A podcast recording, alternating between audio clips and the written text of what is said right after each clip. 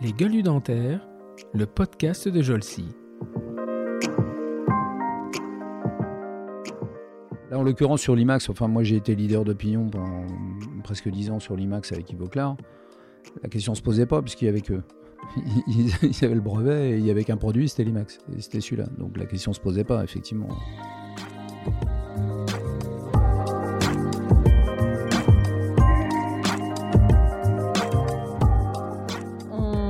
Vraiment travaillé sur l'idée que le fait d'être différent, ça pouvait être complémentaire et pas en opposition. Et ça, c'est vraiment le gros démarrage. Et tout ce qu'on a fait après, on l'a fait là-dessus, euh, de faire découvrir aux gens que la différence, en fait, c'est une richesse.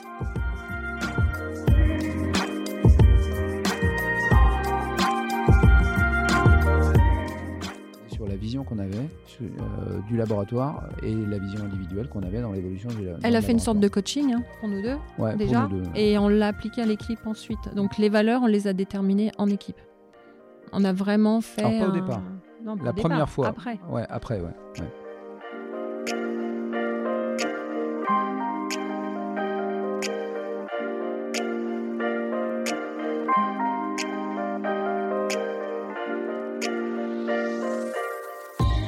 Bonjour et bienvenue pour ce nouvel épisode des Gueules du Dentaire, le podcast de la société Jolcy. Jolcy est un organisme de formation pour chirurgiens dentistes et assistants dentaires. Elle gère notamment trois marques Endo Academy pour des formations en endodontie, Omni Academy pour des formations dans les autres domaines de l'odontologie et enfin AD Academy qui propose de la formation digitalisée pour les assistants dentaires. Pour ce nouvel épisode, je reçois deux Normands. Associés dans la vie personnelle et professionnelle, puisque mari et femme et parents de quatre enfants, ils dirigent également tous les deux un laboratoire de prothèses à Grémonville. Grémonville, petite bourgade normande où la connexion Internet est à l'image de celle qui existait à Paris en 1951 et encore. Debuca Solis, puisque c'est le nom de leur entreprise, est un des laboratoires de référence pour les praticiens qui s'intéressent à la dentisterie esthétique. Certainement pas le seul, mais il est souvent cité, au moins chez les praticiens normands. En tant que patrons et prothésistes, ils ont été confrontés, tout comme nous chirurgiens dentistes, à la mue des professions de l'odontologie. Difficulté à embaucher et à recruter, trouver des collaborateurs, arrivée en masse d'une concurrence internationale pour la fabrication des prothèses, qui pratique en plus le dumping, invasion de nouvelles normes les plus souvent restrictives, etc. etc. D'après l'UNPPD, organisation professionnelle des prothésistes, plus de 50% de la profession est âgée de plus de 57 ans. Alors, certes, l'âge de la retraite est en constante évolution, mais il y a quand même un problème à résoudre et il va falloir le faire rapidement si la profession ne veut pas être confrontée à un nouveau problème. Florence et, Hervé Maréchal, pris dans ce tournis, ont décidé, eux, de réagir à leur façon. Ils sont retournés sur les bancs de l'école pour suivre une formation MBA pour lui et une formation de management et leadership pour elle. De leur formation est née l'idée de revoir totalement le fonctionnement de leur entreprise et de créer en 2017 ce qui est systématiquement présenté comme une opportunité dans les formations des écoles de commerce, une entreprise libérée.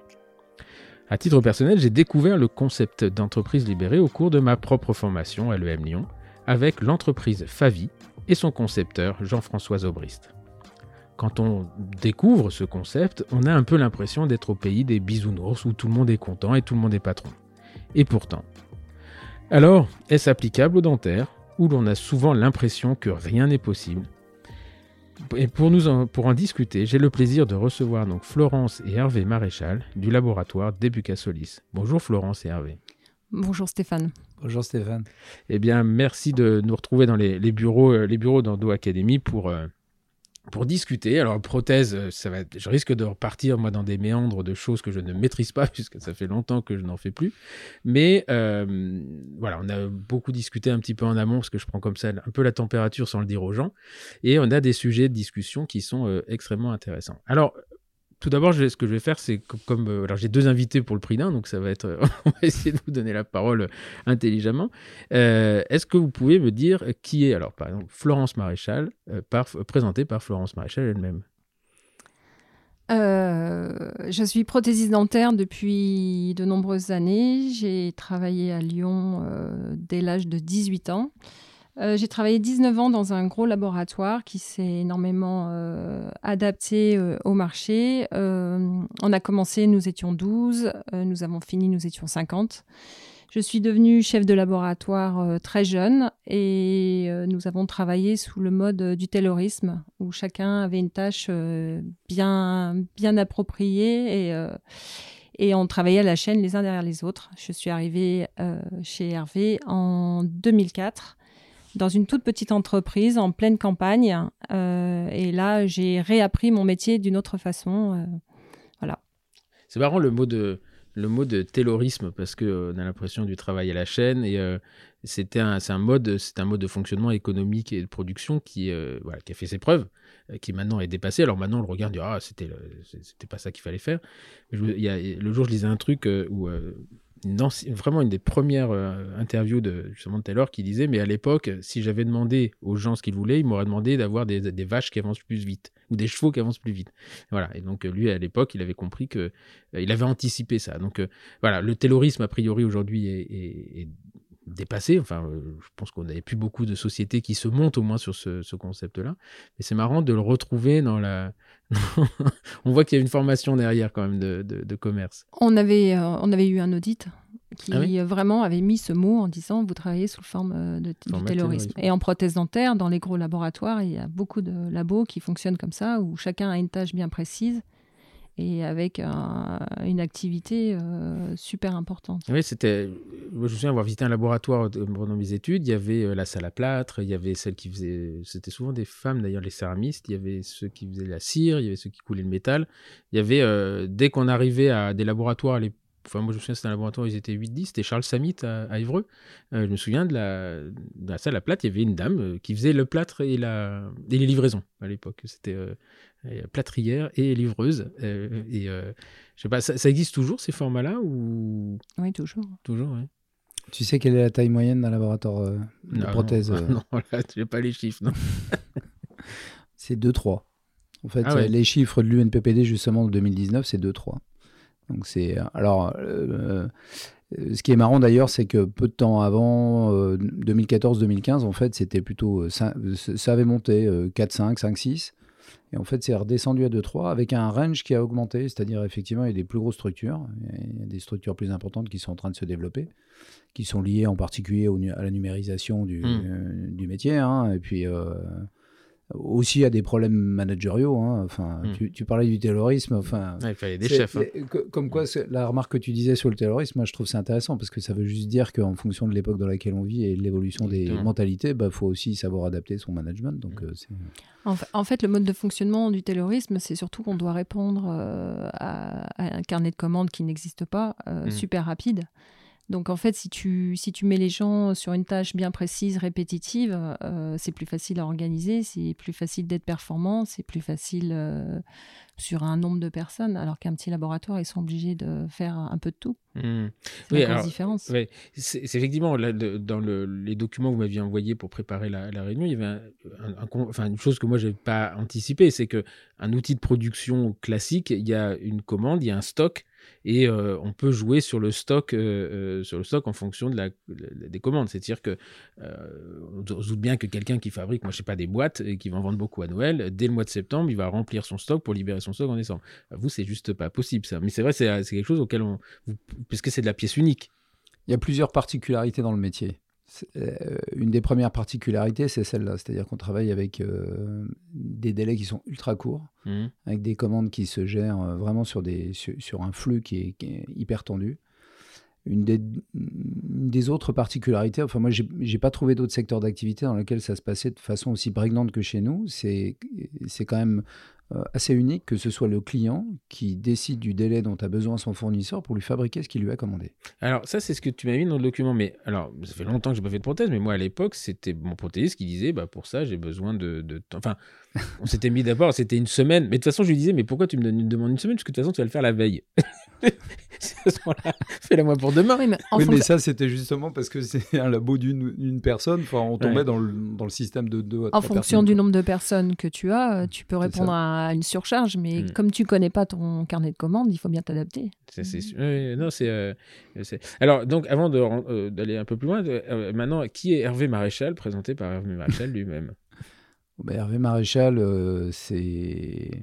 Il y a quelques années, je t'aurais dit c'est un médecine raté, peut-être un dentiste raté d'ailleurs, parce Mhm. que c'était euh, voilà. J'ai- passé un, un bac maths, un, un bac euh, un bac CE, euh, j'ai fait des études euh, normales sans, sans trop sans trop travailler, sans trop y faire. Puis en fait, je me suis fait piéger par médecine. Je m'y suis mis peut-être un peu tard. Enfin bon, il y a eu plein de circonstances qui ont fait que j'ai pas eu. Et j'ai traîné, j'avoue que j'ai traîné ce fil à la patte pendant assez longtemps. Euh, je suis tombé dans la prothèse complètement par hasard. Un copain qui était en- justement en médecine et qui avait euh, son oncle qui était euh, dentiste et qui lui a dit bah, si tu loupes médecine, passe au concours de prothèse. J'étais lorrain à l'époque. Enfin, j'étais lorrain. Et il y avait l'ISNA, qui est une école de prothèse dentaire, une des très bonnes écoles de prothèse dentaire en France, qui était à Metz, donc qui était juste à côté. Et il me dit bah, viens passer le concours avec moi. Et moi, j'avais tout misé sur médecine et j'avais tout misé sur. Enfin, voilà, j'étais Mhm. parti à mort là-dedans. Et puis, euh, puis je dis, bon, bah, voilà, on y va un peu à, la- à- à la one again. Et, et puis lui, il l'a pas eu, mais il a eu dentaire. et, et moi, je l'ai eu et je suis rentré comme ça dans la prothèse un peu par hasard. Euh, j'ai commencé chez Jean-Marc euh, Jean-Marc Etienne, qui est euh, un des très bons céramistes français. Il est mof, lui. ouais, qui Il est mof. mof, Ouais, ouais. Alors, MOF, c'est meilleur ouvrier de France, Ah. pour ceux qui connaissent pas la cuisine. C'est l'école bleu, blanc, rouge.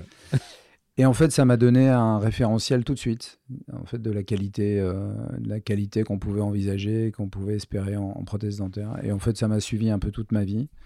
Euh, après, je suis parti à Thionville. Alors, c'est vraiment le nord de Metz. la norme. Ouais, ouais, mais c'est au-dessus de Metz. C'est vraiment dans la dans le pays glauque, euh, le haut pays lorrain. Enfin bon, voilà quoi. Et puis par, par hasard, euh, je suis tombé en, je suis arrivé en Normandie en fait, dans un laboratoire où en fait je cherchais un Le peu hasard n'existe pas. Donc, il y a quelque chose. bah, en fait, je cherchais une place un peu particulière. Je voulais pas. euh, J'avais un niveau de céramique qui commençait à être pas trop mauvais. J'avais découvert dans le laboratoire dans lequel j'étais avant le l'Empress. Euh, et quand j'ai découvert ce matériau-là, j'ai dit ça, dans 10 ans, c'est Mm. la référence absolue. Et, euh, et à l'époque, il y avait, euh, je ne sais plus, une quinzaine ou une trentaine de laboratoires qui avaient un, un, un four Empress euh, Mm. euh, dans leurs locaux. Quoi. Enfin, et, et j'ai eu la chance de tomber là-dedans. quoi. C'était un, un des très bons labos euh, du coin. Armand Stangère, euh, et, euh, et qui m'a lui aussi m'a, m'a- m'a apporté alors en plus du référentiel que m'avait donné un peu Jean-Marc et puis euh, Khalil Haddad euh, qui, avait été mon formateur quand j'étais sorti de l'école parce que comme beaucoup euh, sortis d'école je savais pas faire grand chose euh, Armand m'a- vraiment montré justement le tout céramique, m'a mis le pied au tout céramique et j'ai dit mais c'est ça l'avenir quoi, c'est vraiment ce, truc là qui sera. euh. Et puis en fait, ça c'est pas, enfin Armand avait son laboratoire qui végétait depuis longtemps. Quand je suis, je suis arrivé, ça a commencé à décoller un peu. Finalement, on s'est pas trop entendu parce qu'il s'est dit bah en profiter un peu. Puis bah j'étais pas très patient à l'époque, je Mhm. pense. Donc euh, j'ai cherché une autre place. Je voulais une place un peu à challenge. Et puis au cours d'un, j'avais mon frère qui était en Normandie, euh, et puis au cours de vacances, euh, à l'époque il n'y avait pas internet, il n'y avait rien du tout, euh, j'ai pris le bottin, j'ai appelé les labos du coin, j'ai fait trois essais, et j'étais pris dans les trois essais. Et puis j'ai choisi le, le truc le, le plus, euh, le- enfin qui permettait le, plus gros challenge quoi. En gros c'était un laboratoire qui, euh, le gars m'a dit, bah écoute je suis au, je suis au bord du casse-gueule, euh, je, vois, je, vois- je vois bien ce que tu as dans les pattes, si tu, si tu veux bien me filer un coup de main, on remonte le labo, on s'associe. C'est vrai que tu- te retrouves au Havre, Et c'est là où je me retrouve à Val de Seine. Donc euh, dans la pampa normande absolue. Moi, je venais de Nancy, Après, Thionville. 250 000 habitants, et donc euh, et puis euh, Thionville, ouais. Mm. Bon, bon Thionville, euh, bon, j'ai pas trop regretté. hein. Mm. Et puis voilà, j'ai débarqué là, et, et puis c'était parti. Ça a duré un an. Au bout d'un an, le labo se portait beaucoup mieux. Donc je suis revenu un peu à la charge. Je lui ai dit bon bah maintenant qu'est-ce qui se passe? Qu'est-ce qu'on fait? Puis là il m'a dit bah non, on fait pas. Ouais. Voilà, sympa.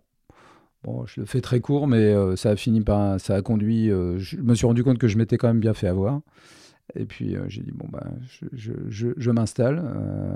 Un concours de circonstances a fait qu'il y a trois, il y a, trois clients qui m'ont, deux clients qui m'ont appelé et qui m'ont dit, mais vous n'êtes plus là, enfin, comment ça se Mm. fait, ça, ça, ça va plus, le boulot va plus, enfin, machin. Et qui m'ont, euh, entre guillemets, encouragé à m'installer. Et du coup, je me suis installé à Ifto, Ouais. euh, au-dessus de la CCI, dans un deux pièces. je faisais chier tous les voisins avec mon compresseur. Ouais, Enfin, bon, ouais, voilà, ça, les quoi. compresseurs, puis les, euh, il y a des, trucs toxiques parce que là aujourd'hui, on a, je sais pas, il n'y a, Ouais. plus trop de résine de machin, mais enfin, c'est Ouais. Moi, mon père, il avait un prothésiste, c'était, c'était l'enfer ce truc-là. hein, euh. Alors moi j'ai toujours voulu aspiration, enfin j'ai Mm. toujours euh, fait gaffe à ça. Donc il y avait les- aussi les moteurs d'aspiration Ouais. qui faisaient suer les voisins, donc euh, c'était voilà quoi. Et puis en fait j'ai racheté une ruine, que j'ai commencé à retaper un, un bâtiment dans lequel j'ai installé mon laboratoire. Je n'avais pas beaucoup de clients, je végétais un peu. Ma première femme, j'avais la chance qu'elle elle était médecin. Et donc elle faisait bouillir la marmite. euh, et moi, quand j'avais cinq minutes, j'allais taper dans la maison et j'allais euh, retaper la maison. quoi. L'histoire a duré. euh, enfin, le- le- le- le- la réhabilitation de la maison a duré euh, 18 ans. Bah oui, il y a eu le labo, puis après il y a eu la maison. Quoi. Puis quand Florence est arrivée, ça a donné une deuxième impulsion. Donc on... Elle fait Parce du- qu'elle est pas fait mal non plus, Elle fait hein. du béton. euh, Ouais, elle est bien aussi. ouais, Ah j'ai découvert la Normandie en faisant du béton et euh, je suis arrivée. Et, et il était malin parce qu'il m'a fait venir l'année de la canicule. Ah, Donc 2000 en fait, c'est je- 2003, ça. 2003, Ouais, voilà. ouais. Donc en 2003, euh, j'étais toute bronzée, je faisais du béton et j'étais persuadée que la Normandie était ensoleillée. Sinon, je serais jamais venue. hein. Il y a deux étapes, 1976-2003. C'est ça. J'ai eu du bol quand même. C'est hein. les deux, les deux années où il y a eu du soleil en Normandie, à Yvetot. J'ai eu un bol de fou. Et en fait, c'est Ivo Clark qui nous a mariés. Ah ouais? Ouais. Ouais. Ouais, ils nous ont euh, sollicité tous les deux. Vous avez fait euh, sponsoriser le mariage par Yves ça c'est très. Bah, en fait, moi, je me suis fait repérer par Yves Auclair. Je suis devenu leader de pignon chez eux. Mhm. Et puis, en fait, à l'occasion d'une euh, d'une conf, euh, euh, d'une conf, on s'est rencontrés. euh, Moi, j'étais laboratoire d'essai en fait pour Ivo Clark. D'accord. Euh, Bêta-testeur. de- Parce ouais, que tu avais ton laboratoire, toi. Alors non, c'est je travaillais dans le laboratoire Pfeffer. Ah, le Et- gros, le gros, gros laboratoire, voilà. Et, euh, et en fait, bah, comme c'était une grosse structure, euh, gros client Ivoclar, euh, ils nous ont euh, passé tous les produits euh, donc par la- de la même façon qu'Hervé.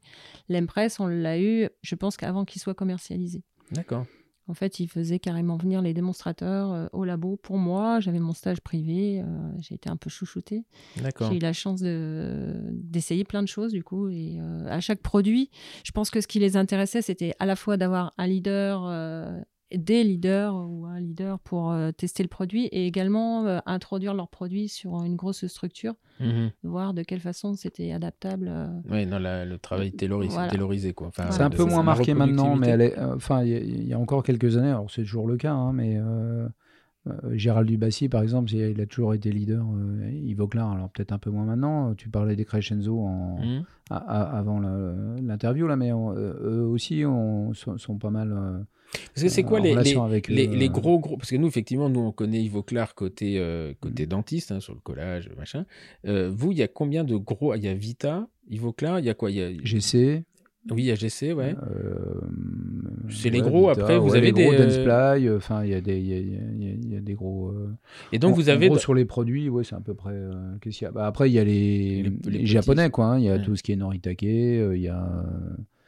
Euh, Ugine, c'est un peu en perte de mais vitesse, comment ça se hein. passe dans vos, dans vos laboratoires? Vous avez une exclusivité, c'est-à-dire vous, vous n'utilisez que les produits Ivoclar ou en fait vous avez Ivoclar pour l'Empress? Enfin, je, enfin, je peut-être une connerie, c'est peut-être pas Empress Ivoclar, mais C'est si après, Max maintenant. IMAX et, euh, ou- et un autre produit où vous avez une, une exclusivité sur un truc ou finalement euh, c'est pour des soucis de facilité vous avez euh, euh, vous êtes euh, affilié à un laboratoire particulier? Alors, quand tu es leader d'opinion, enfin, tu vas peut-être répondre, mais. euh, Euh, bah, le truc, c'est que euh, c'est c'est un peu comme les, les implantos, en fait. Quand tu rentres dans une gamme de produits d'un d'un Ouais. fabricant, tu, tu suis toute l'évolution et tu retrouves un peu toutes tes, toutes tes connaissances, euh, quel que soit le produit. Par exemple, si tu passes de la céramique euh, au composite, euh, au teintier pour de la mobile, Mmh, c'est mmh. dans la même gamme. Donc, une fois que tu es rentré dans une maison, euh, c'est confortable, quel que soit le produit que tu utilises. alors justement mais ça Par contre, tu n'as pas d'exclusivité. t'as pas d'exclusivité mais c'est- comment vous faites pour gérer ça avec les praticiens?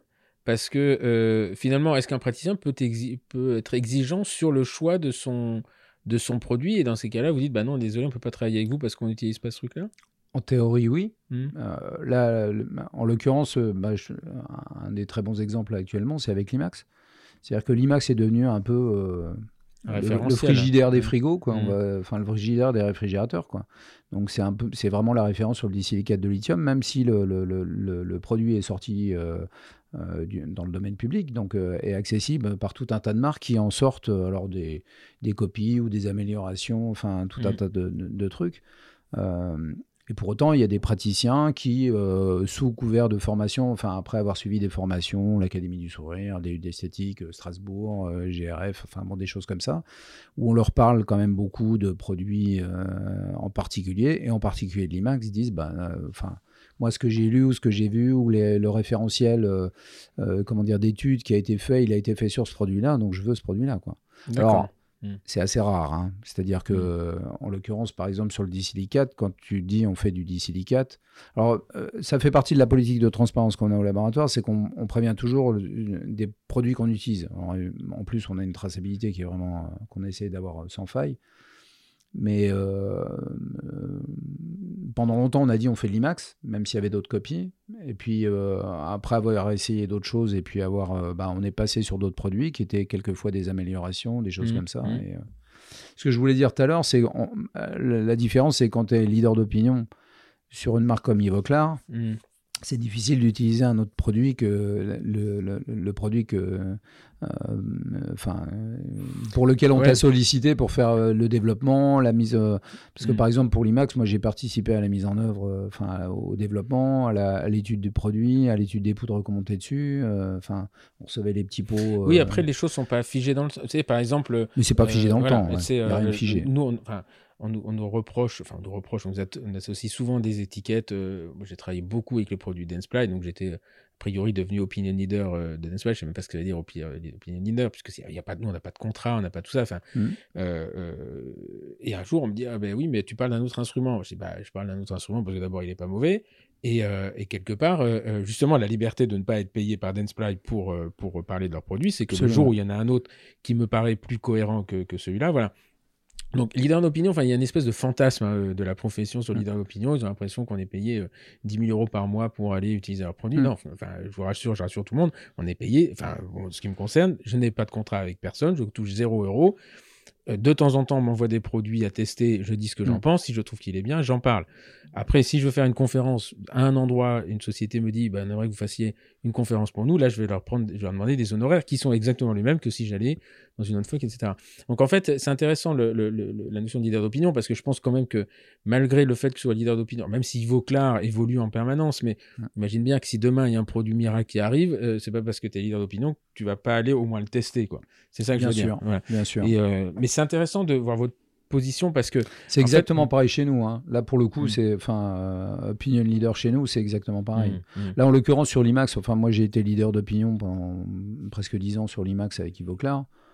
La question se posait pas puisqu'il y avait que ils, ils, avaient le brevet et il y avait qu'un produit, c'était l'IMAX, c'était celui-là. Donc la question se posait pas effectivement. Euh, en l'occurrence, Yves Auclar a jamais fait pression de quelque façon que ce soit, en tout cas à cette époque-là, de quelque façon que ce soit par rapport à enfin, les, communications que j'ai pu faire ou les, les, articles que je publiais ou les conférences que je. Euh, dès lors que je parlais, j'avais une totale liberté. En, l'occurrence, quand ils sont passés de l'Empress à un moment donné, ils sont passés à l'Eris. L'Eris, c'était un produit qui était, pour moi, qui était pas abouti et qui était, mmh. enfin, qui était pas bon et qui collait pas. enfin, je me suis pas caché pour leur dire et euh, ils m'ont pas trop trop sollicité pour que j'en parle parce que oui, coup, ça a pas été. après, euh, des, des, silences valent plus euh, parfois plus cher que, que d'autres choses. Mais ce que je veux dire, c'est faut arrêter de croire. c'est intéressant d'ailleurs, j'en parle avec des protéistes parce que c'est souvent souvent la discussion que, enfin, j'essaie souvent d'avoir cette discussion là, mais il faut arrêter de croire que les sociétés nous courent après. Enfin, c'est alors, je parle pas des gens qui ont des royalties sur les instruments.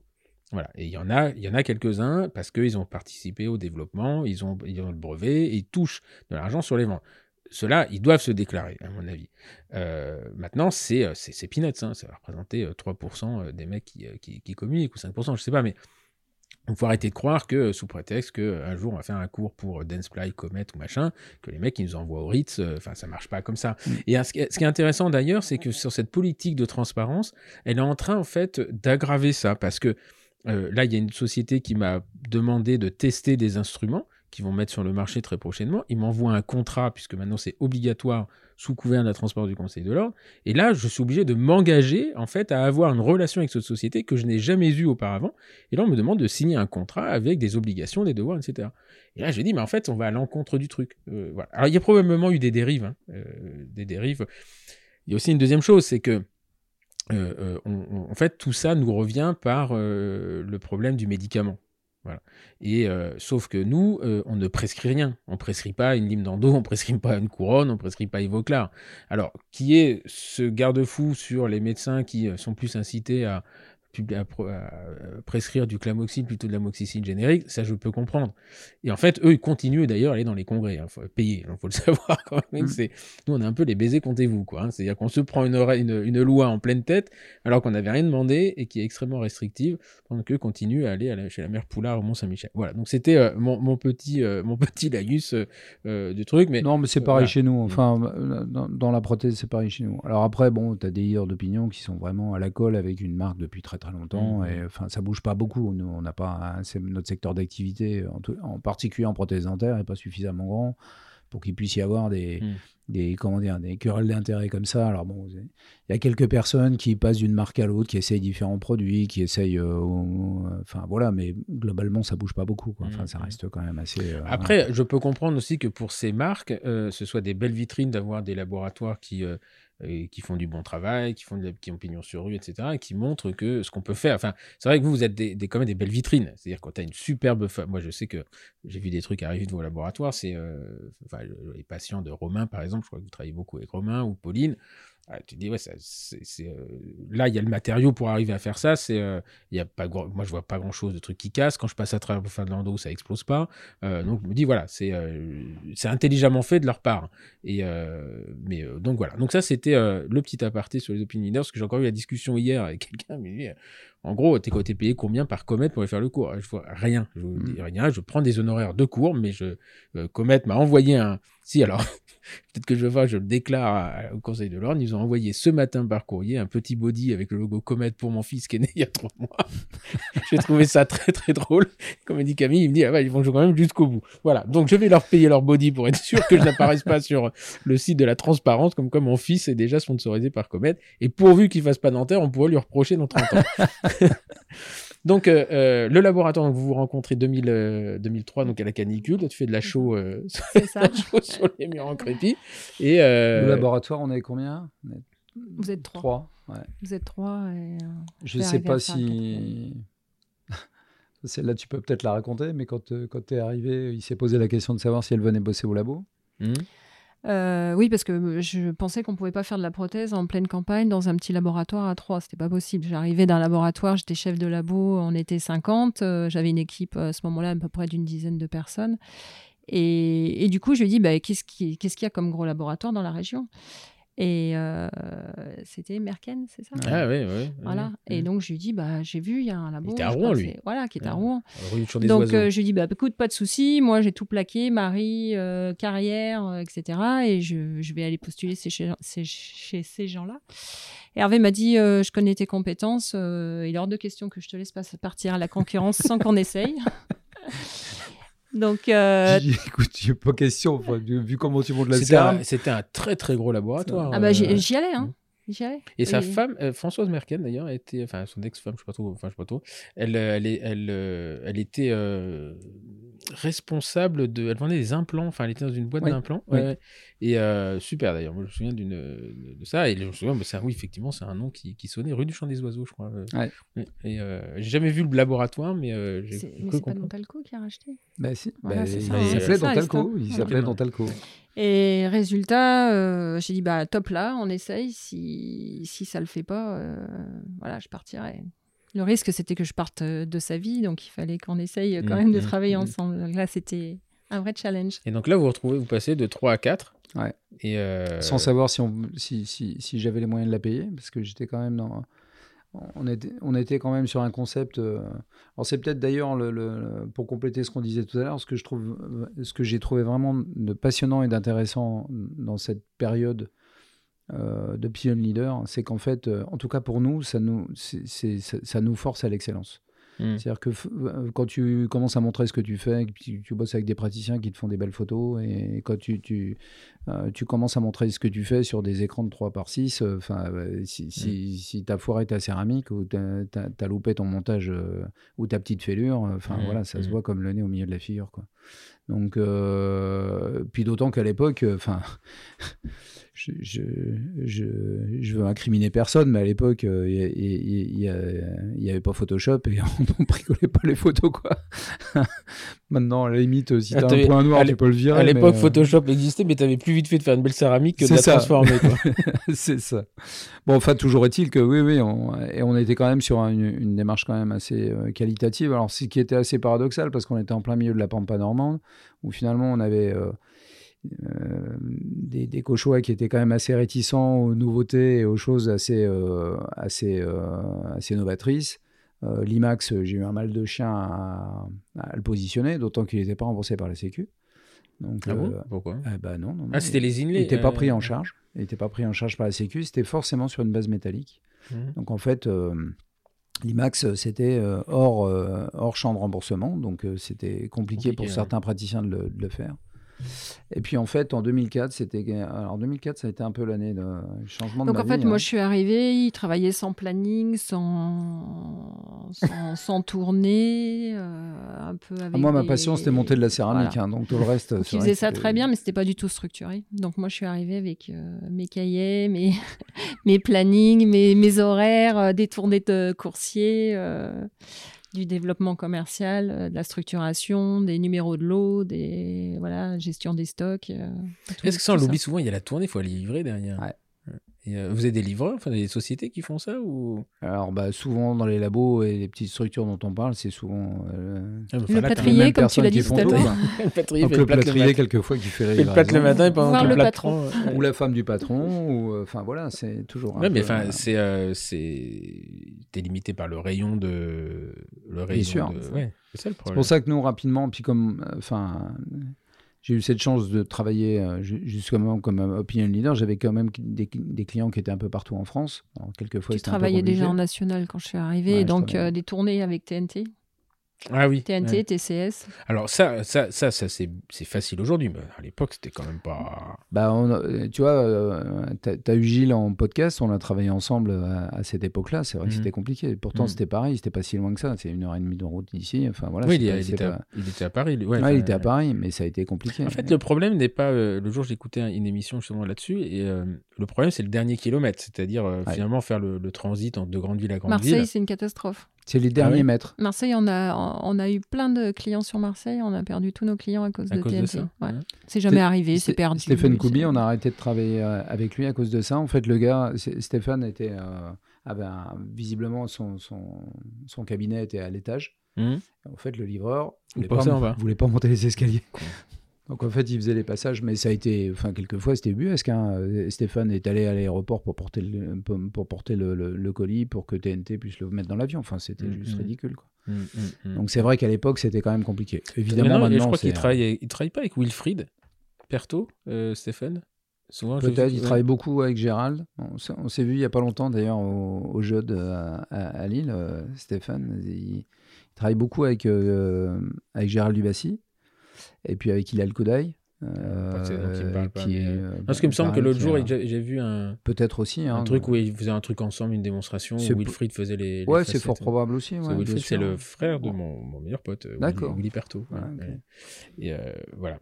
Et euh, donc là, vous vous associez, vous êtes quatre. Toi, tu commences à dire bon, maintenant, euh, on va mettre des- un peu de C'est traçabilité. ça, on va mettre un peu Donc lui, de... il presse. euh, un, côté un peu plus... Mais tu euh, gardes quand même, euh, tu gardes quand même la, la, ch- la, la cheville. Là, Alors, Enfin, je suis à la euh, cheville. De toute façon, je n'ai jamais lâché la J'ai vu, je cheville. connais des termes. la cheville. J'ai d'ailleurs euh, toujours chez moi un, un petit établi de, de prothésiste avec le truc en bois là devant sur lequel. euh, Tu fais des maquettes? euh, non, je fais plus grand chose, mais euh, j'ai fait beaucoup de prothèses pendant mes études et euh, mon père avait son prothésiste, donc j'ai récupéré le matériel. J'ai une fronde encore, un truc. Ouais. euh, ouais, on en parlait tout à l'heure, euh, la fronde, un truc à ressort. Ouais. Et, euh, et donc, comment de. Aujourd'hui, là, de, de Bucassolis, vous êtes combien? 25. Donc, comment on passe de 4 à 25 euh, en, euh, en finalement 15 ans? Parce que c'est c'est le cas, 10 2017, euh, Ouais. ça fait 13 ans, ouais. Alors, il faut quand même no- noter un truc, c'est qu'en 2004 aussi, j'ai rencontré Claude Lenoir par l'intermédiaire Ah, ouais. d'Ivoclar. Bah, Mhm. Justement, Mhm. c'était les leaders d'opinion. Et le leader d'opinion, alors là, c'est au vraiment euh, la, la période de leader d'opinion avec Florence euh, a commencé à ce moment-là. quoi. C'est vra- vraiment Claude qui, a, qui nous a permis euh, cette. euh, mais lui, il avait pas de prothésiste, il faisait tout lui-même. Oui, mais justement. Il euh, a arrêté quand de faire on lui-même quand on s'est rencontrés. Ah Quand ouais on s'est rencontrés, ouais, c'est ce qu'il a dit. Il a dit, mais c'est, enfin, voilà, j'ai enfin trouvé euh, de- Parce que deux franchement, personnes qui, ouais. qui travaillent mieux que moi, donc euh, je, je vais arrêter de bosser la mon- nuit. C'était mon, c'était mon prof, euh, Claude Lenoir, et j'en ai vu des mecs bosser dans ma vie, hein, mais lui, c'était un, un, C'est une un bête. fou. Ah Ah oui. c'était un fou. Ouais, c'est un tueur. ses, euh, Quand Il il, nous apprenait, un patient, euh, il le, le- le recevait le matin, 7h, 6h30, 7h le matin, il convoquait le patient, et le patient partait le soir, il était des fois à 9-10 heures le soir. hum, hum. Et le patient restait la bouche ouverte toute la... Mm. Moi, j'ai envoyé des, des- des patients, le patient revenait avec les, les commissures explosées. Enfin, c'était, euh, ouais. Non, c'était vraiment. euh, Et là, il a tout arrêté, lui. Du jour au lendemain, maintenant, il est, à, je sais plus où, à Saint-Martin, je sais pas où il est. L'île Maurice. L'île Maurice, 6 Ouais. mois, et dans le sud, 6 mois. Ouais. Euh, voilà, j'espère qu'il écoutera ce podcast, c'est un monsieur que j'aime beaucoup. Et, et tu sais, moi j'ai été formé en, en dentaire en 90, mais je suis arrivé en 90, on taillait déjà des facettes. C'est la première chose qu'on apprenait, c'était tailler des facettes.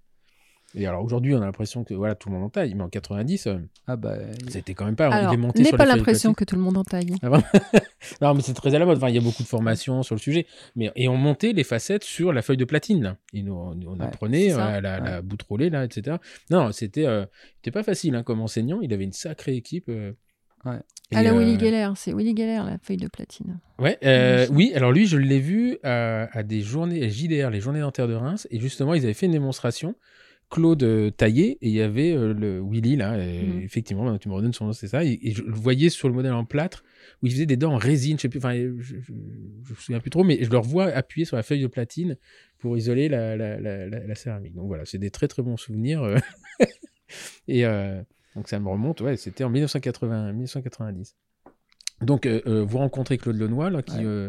Euh, Et là, bah, le laboratoire commence à, se développer gentiment, mais on, on- pas tant que ça finalement, parce que alors, on, on croit souvent que en faisant leader d'opinion, ça te permet de récupérer un, Ouais. un paquet de clients. Et enfin, moi, ça m'a jamais ramené un client. hein, c'est, c'est- Mais euh, le, le laboratoire finit par choper quand même une certaine, enfin, on finit par choper une certaine notoriété et puis une certaine euh, euh, visibilité sur le sur, sur ce qu'on faisait. Alors moi, Et je suis puis, pas tout à fait d'accord avec Hervé.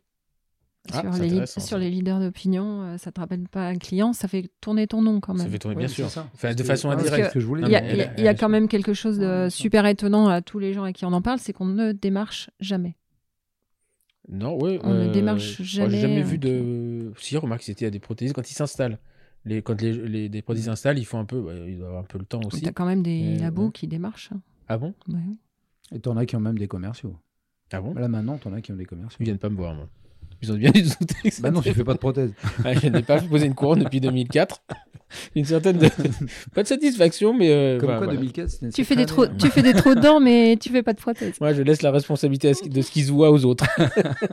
Moi, je fais les, les fondations. euh, je suis égoutier. Un jour, on m'a dit, vous êtes égoutier. Un patient me dit, bah, c'est un peu ça, en fait. euh, et euh, donc, oui, effectivement, je suis assez d'accord avec Florence. C'est-à-dire que quand tu es leader d'opinion, Ouais. t'as pas. euh, euh, voilà, les, les clients, on va pas venir te voir, mais tu as ton nom. Et puis, un jour. euh, tu- je pense que si tu regardes bien, tu dois quand même avoir des gens. Euh... Toi, c'est- pas le fait a, il y d'avoir a le- quand même un côté très ingrat, c'est-à-dire que tu es leader d'opinion, tu es dans les magazines, euh, enfin tu fais des conférences, machin, et quand on vient te voir, c'est souvent pour le truc qui est compliqué, Mais oui, c'est souvent le ouais. truc qui est difficile, Mais c'est le pas le truc sur- avec lequel tu gagnes ta vie, parce que tu passes des heures et des heures et des heures à un prix qui est absolument pas en, en rapport avec, euh, enfin, avec le temps que tu y passes et avec la qualité de travail que tu, que, que tu y sers. En tout cas, à l'époque, c'était comme ça.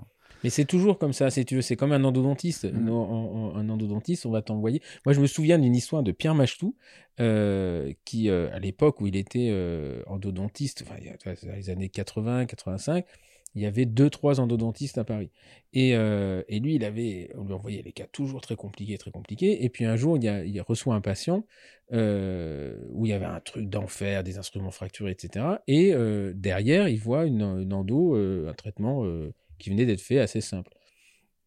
Donc il appelait le référent en lui disant mais euh, c'est toi qui as fait l'endo. Il dit non non c'est un autre endodontiste mais celle-là elle était trop facile je te l'ai pas envoyée. Par contre celle-là il y a que toi qui peux la faire. Il me dit ça c'est quand même le comble du comble. Mais C'est ça. quelque part est-ce que c'est pas euh, enfin pour nous est-ce que c'est pas notre rôle? C'est-à-dire que si c'est simple on n'a pas à le, euh, à le Ouais, faire. mais à ce moment-là, il faut des tarifs en, en relation. Alors c'est peut-être plus chose. le cas là maintenant, là, effectivement. Donc, euh, Mais de toute façon vous avez vous avez beaucoup de, de, de praticiens qui travaillent avec vous sur des one shot.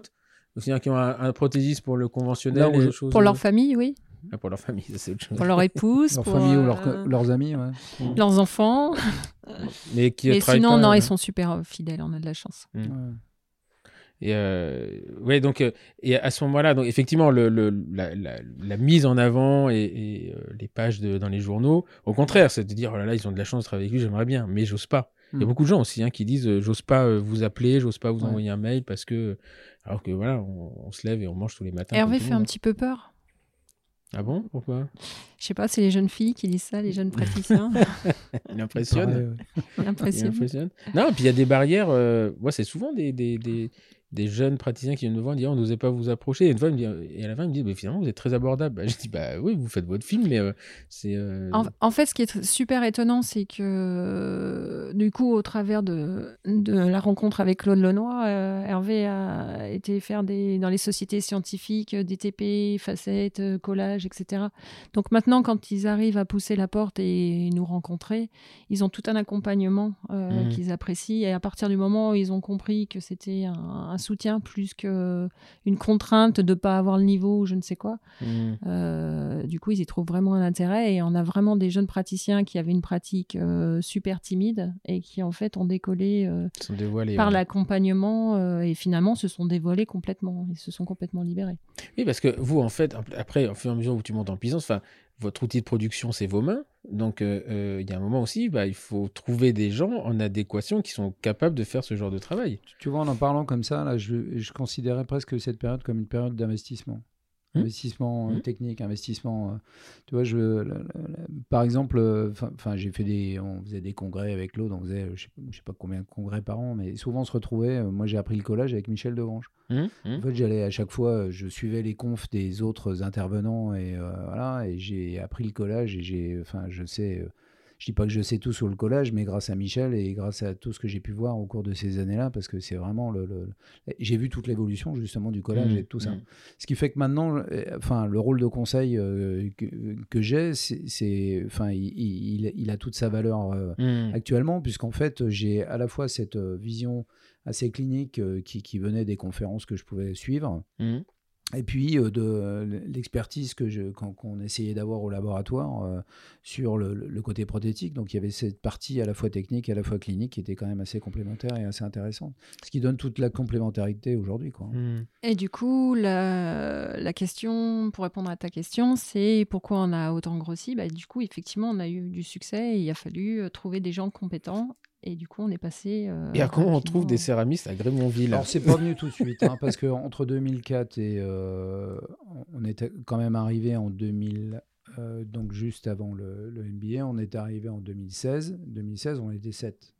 D'accord. Donc c'était pas tant que ça. Je veux dire, on n'a pas énormément évolué non plus.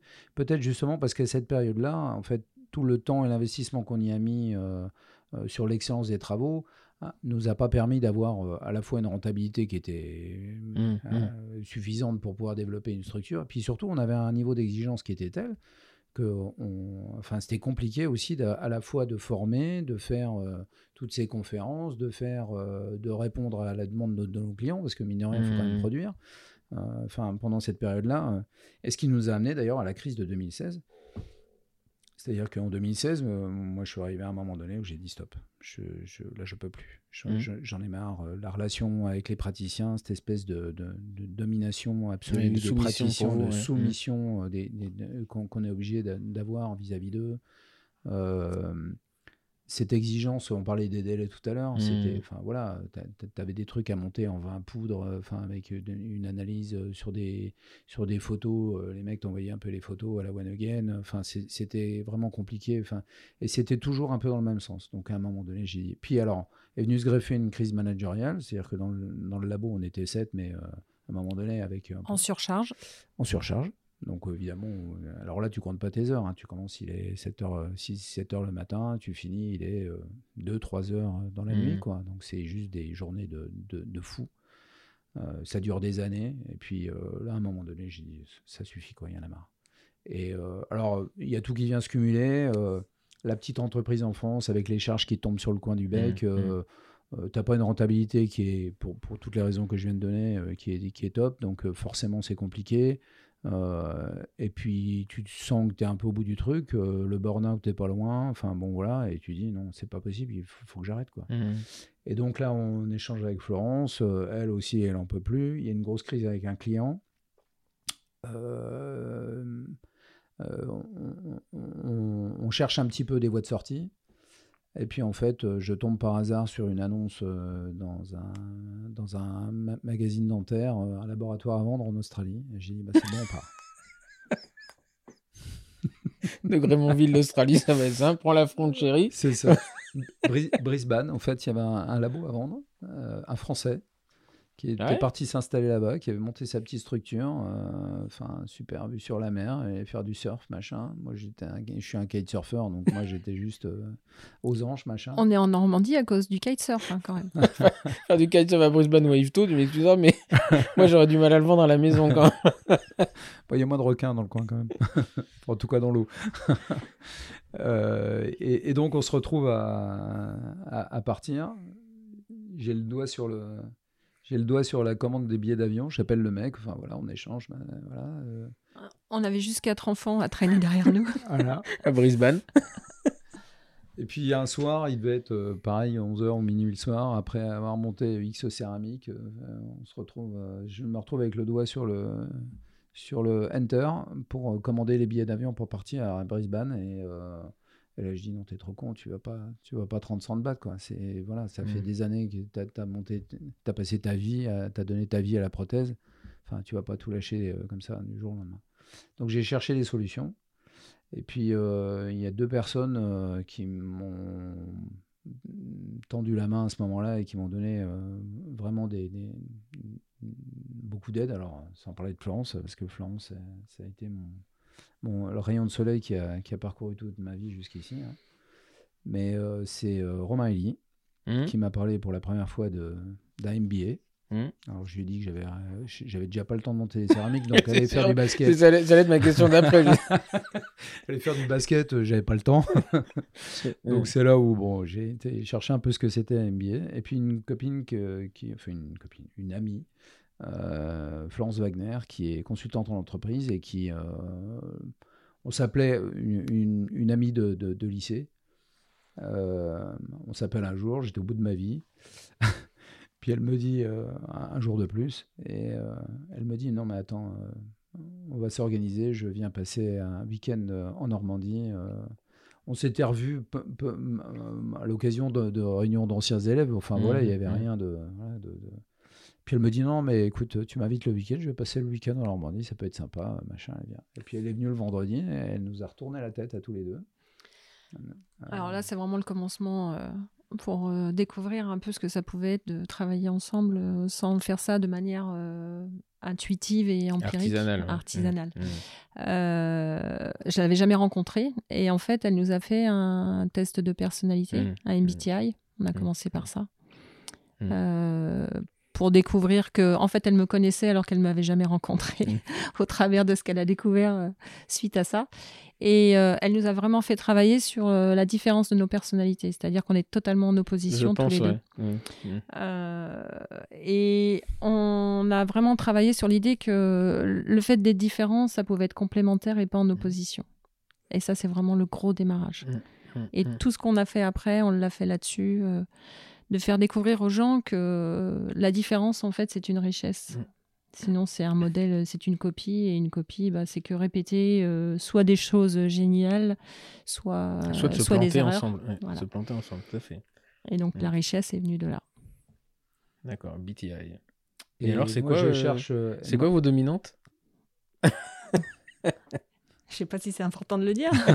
tu tu, veux, tu veux connaître mes lettres? Bah moi alors Camille en a fait un euh, la semaine dernière donc Ouais. euh, moi j'ai fait l'Intelli 7 moi c'est pas le même. D'accord. Mais euh, voilà donc Camille m'a analysé et elle s'est analysée on est en opposition complète hein. Bon, voilà. Mais c'était c'est assez marrant. Mais ouais. si ça t'intéresse de rencontrer cette personne, Florence Wagner, sur des équipes, c'est génial. Parce que du coup, on l'a appliqué à toutes les équipes. Toute personne qui rentre au laboratoire. Passe le test. Alors, passe le test, mais surtout, elle fait toute une explication. Parce qu'en fait, l'intérêt, c'est pas de passer le test et de savoir euh, ce qu'il en ressort, c'est de Mm. comprendre pourquoi.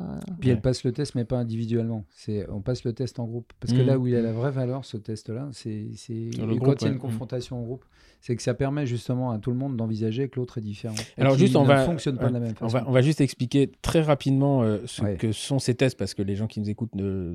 voilà, c'est un truc qu'on fait jamais sans un cabinet et quelque part on devrait le faire hein, parce que parce que justement ça remet un peu les- les- l'église au milieu du village. Euh, donc c'est un test euh, qui qui, se, qui part à partir de questions et euh, qui permet de sortir les dominantes des, des personnalités des, des gens. Alors déjà, ça je le prouve, je l'avais pas appris avant et c'est Camille qui me l'a appris. Il y a trois étapes dans la vie, il y a l'enfance, l'adolescence et l'âge adulte. Et j'ai appris que on avait sa vraie personnalité à 25 ans. C'est-à-dire qu'avant, on était en expérimentation. C'est intéressant d'ailleurs parce que beaucoup choisissent leur euh, métier très tôt. On a une tendance à, à- à- à forcer les gens à faire un métier très tôt, alors que finalement, avant 25 ans, on ne sait pas qui on est et on n'a pas nos dominantes.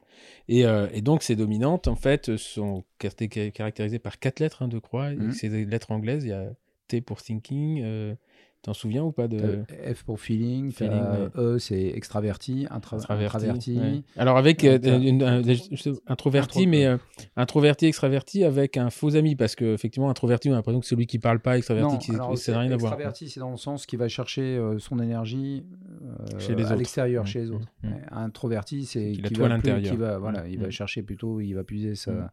Sa force dans, dans, dans ses ressources personnelles. Voilà, donc il y a un questionnaire, je sais pas combien il fait de questions, parce que moi c'est pas celui que j'ai fait, mais il y a un questionnaire et à la fin ça donne des dominantes et euh, il y a tout un book, euh, si vous êtes N2, machin. C'est etc. assez complexe. hein, assez complexe, euh, ouais. Même, même l'explication, en fait, si tu, il faut quand même euh, quand connaître même le, le faire. truc. Voilà, Ouais. si tu vas sur Internet, tu vas surtout, certainement sortir quelque chose.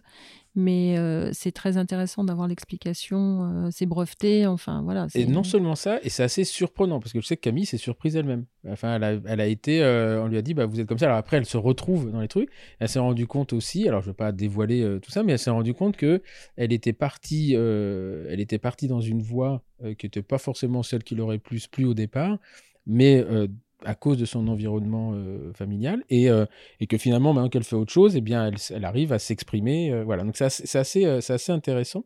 de... Puis il y a une gradation dans les lettres, hein. c'est-à-dire qu'en en Mm. fait, euh, on, peut- on pourrait dire presque que tu as un score par lettre.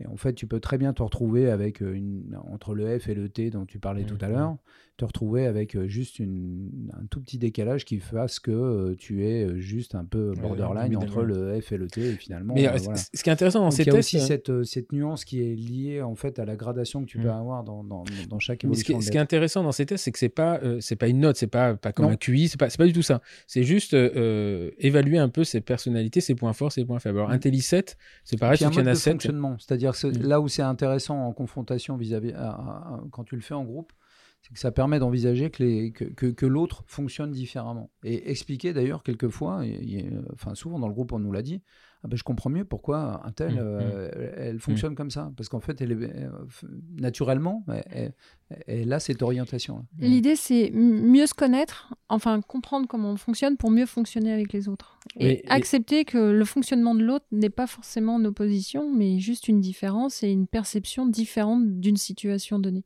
Alors, c'est intéressant, parce que maintenant que vous, vous connaissez ça, est-ce que vous l'appliquez, vous dites systématiquement, est-ce que quand il y a un nouvel entrant, vous l'appliquez?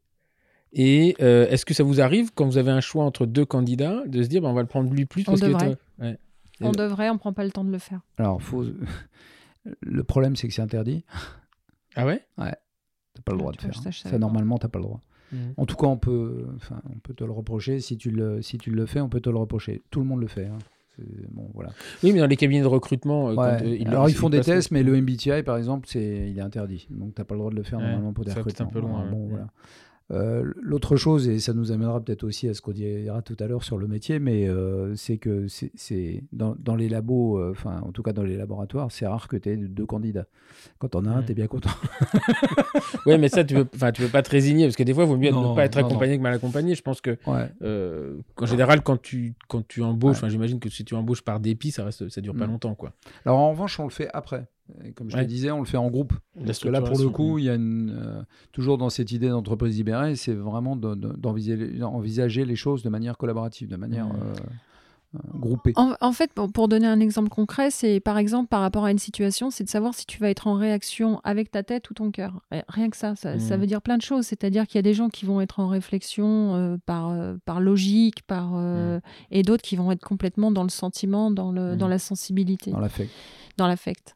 Et euh, en, en fonction de ça, une fois que tu as compris que l'autre, de toute façon, c'est- ça va pas l'affecter, il va juste être logique et que toi, c'est c'est vraiment ton émotion qui va faire prendre une décision, tu, tu te rends compte que tu peux prendre une décision, une décision qui est complètement euh, erronée. Quoi. Mm. Et donc, cette euh, Florence Wagner euh, vient passer un week-end avec vous, et là, elle vous retourne la tête, donc tu pars plus, vous partez plus Mais à en fait, elle nous donne les premiers, vraiment les premières briques de la construction d'entreprise. C'est-à-dire que jusque-là, on a été un laboratoire qui se- s'envisageait de manière totalement intuitive, comme la, plupart des structures, euh, la plupart des labos. Euh, et là, elle donne vraiment les premières bribes. Euh, le- le- voilà, il faudrait que tu fasses ça au labo et que tu essayes d'engager un peu un truc On a comme travaillé ça, sur nos valeurs. donc on a travaillé d'abord Sur sur nos valeurs. valeurs, sur la. Alors maintenant ça paraît pre- presque désuet en quelques années, hein. mais sur nos valeurs, sur la mission du laboratoire Mhm. et sur la mission individuelle de chacun dans le laboratoire et sur la vision qu'on avait sur- euh, du laboratoire et la vision individuelle qu'on avait dans l'évolution du. la- Elle a fait une sorte de laboratoire. coaching hein, pour nous deux, Ouais, déjà, nous deux, ouais. et on l'a appliqué à l'équipe ensuite. Donc les valeurs, on les a déterminées en équipe. On a vraiment fait. Alors, pas au un- départ. Non, pas La au départ, première fois. Après. Ouais, après, ouais. ouais. Et en fait, au départ, si tu veux, elle a dit non, non, mais vous cassez pas la tête, là, vous partez sur un truc, c'est, c'est- enfin, votre vision de l'entreprise, c'est quoi? Donc, on a posé en, en un week-end, euh, voilà, c'est quoi la vision de l'entreprise, c'est quoi la, la mission de l'entreprise, qu'est-ce que vous voulez faire de cette boîte? Et, euh, et là, vous allez euh, prendre votre équipe. Là, de toute façon, tu es au bord du craquage, donc euh, là, il faut le- le remettre de cheval. Donc là, vous posez ça euh, face à l'équipe et vous dites, bah maintenant, ça va être comme ça. Donc là, nos valeurs, c'est quoi? Bah, C'est le respect, c'est le service au client, c'est la qualité de travail. On en avait cinq, je sais plus, les, les, les- Voilà, mais les trois premières, c'était celles-là. hein. Et donc euh, là, maintenant, tout ce qui ne rentre pas dans ces valeurs-là, eh ben, euh, enfin, euh, on n'acceptera plus. Et là, maintenant, on va orienter notre façon de travailler la façon dont on va fonctionner dans cette entreprise au travers de ces valeurs-là.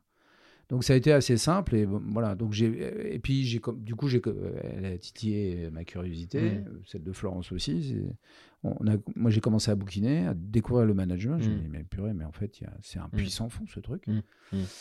Euh, Et puis il y a de J'étais hein. parti. Il y, a Hein de, il y a de tout aussi. hein. ah bah il y a tout, il y a à boire et à manger. Mm. il y a à vomir aussi, parce que quelquefois c'est Mm. un peu limite. Mais euh, bref. Euh, je décide donc de faire une formation. Donc Mm. je pars pour un bachelor ou un, je crois que c'était un, un master gestion PME PMI, enfin un Mm. truc comme ça. C'était assez marrant d'ailleurs parce que j'étais à IFTO, il y avait la mission locale. Alors la mission locale, normalement, c'est limité pour les mômes jusqu'à 27-28 ans, je crois. Un jour, je débarque. Il me dit, je crois que vous avez passé l'âge. Vous... il me dit, non, mais c'est bon, venez rentrer, on va regarder. Donc on a commencé à regarder un petit peu tous les, tous les diplômes qu'il y avait en, en cours de route. Et puis euh, je dis, bah tiens, je vais gestion PME, PMI, voilà, ça me, ça me parle bien. euh, on, on va, on va partir là-dedans, on va essayer un truc là-dessus. Et puis, euh, entre-temps, il y a- j'ai Romain Elie au Mm. téléphone, là, on se cause et tout. Il me dit, mais arrête tes conneries. euh, Enfin, MBA, quoi. Euh, Mm. Voilà, ouais, ben, par, par là-dedans. Donc, je commence à regarder, pareil, sur Internet, aller voir un petit Pas peu. le même prix là déjà. Hein c'est pas les mêmes prix, c'est pas Ouais, la même déjà, c'est pas le même prix. ouais. Mm. Ah ouais. Ah bah là, j'ai- là, tu, tu casses C'est la pas tirelire. c'est là, pas le même euh, temps non plus. hein. C'est pas la même C'est- application c'est surtout. un hein. sacré bah, engagement. C'est clair. Et donc, euh, je prends contact avec l'OM Normandie. euh, je passe un, une, enfin pas une équivalence, mais un. En fait, pour pouvoir rentrer, il y a certains, comment Oui. dire, certaines Mhm. conditions pour pouvoir y rentrer. Donc, j'ai 12 ans en tant que chef d'entreprise. Enfin, blabla, il y avait tout un tas de trucs. Et puis, il fallait passer devant une commission universitaire. Puis en fait, ils me disent, bah, venez, euh, venez à l'université euh, tel jour, tel machin et tout ça. Et en fait, je me suis retrouvé en commission, je ne le savais même pas. Donc, une commission d'évaluation pour savoir si je. Et puis à la fin, ils me disent, non, bah, pas de problème, ok, vous pouvez faire un MBA, euh, vous pouvez vous inscrire. Je pense que je me suis inscrit le t- 30 décembre euh, Mhm.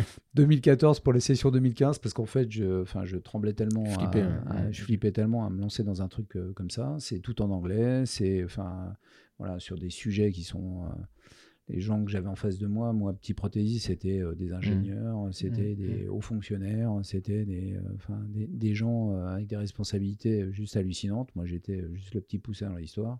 J'ai dit, je vais faire quoi dans ce truc-là? Je vais me retrouver comme un neuneu. Et puis en fait, euh, euh, on en parle beaucoup avec Flo, avec. euh, puis bon, allez, vas-y, c'est parti. Et là, ça a été vraiment une deuxième naissance. Ah bah oui, oui, ça c'est. C'est juste hallucinant. faut l'avoir fait pour s'en rendre compte en Ouais. fait, hein, que C'est ça. c'est, c'est- ça, ça donne une autre vision de la vie. Ah C'est, ben, euh, parce qu'on est dans notre truc, on est hyper spécialisé dans le truc. Moi, le- je le dis toujours, le, le- ce qui m'a retourné, c'est même pas l'inscription, c'est le, parce que alors moi, je suis pas allé au bout du MBA, j'ai fait les, j'ai fait 16 mois sur le MBA, parce qu'après il y a la partie euh, internationale, mais là, je- bon, voilà. Mais moi, le mec de stratégie là, je m'en souviendrai toute ma vie. Le Franck, Franck machin là. euh, mec, il, est arrivé, je me dis, mais de quoi il me parle, lui? Pas- J'avais pas l'impression qu'il me parlait du monde dans lequel je vivais. Et euh, en fait, c'est- je me suis je me suis rendu compte qu'on était parti dans un cul-de-sac, quoi. Mm. Et, euh, et voilà. Et après, je suis pas sûr. Enfin, moi, dans ma formation, j'ai appris de la finance, j'ai appris du leadership, machin. Mais c'est le survol de tout ça, moi, qui m'a intéressé de, de, de me dire, euh, en fait, on, on- on- on voit notre. Alors, ce qui te donne après un décalage aussi par rapport aux gens avec qui tu discutes, parce que Mm. tu veux pas leur expliquer ça. Faut, faut avoir fait ce genre de formation pour se rendre compte que ça existe.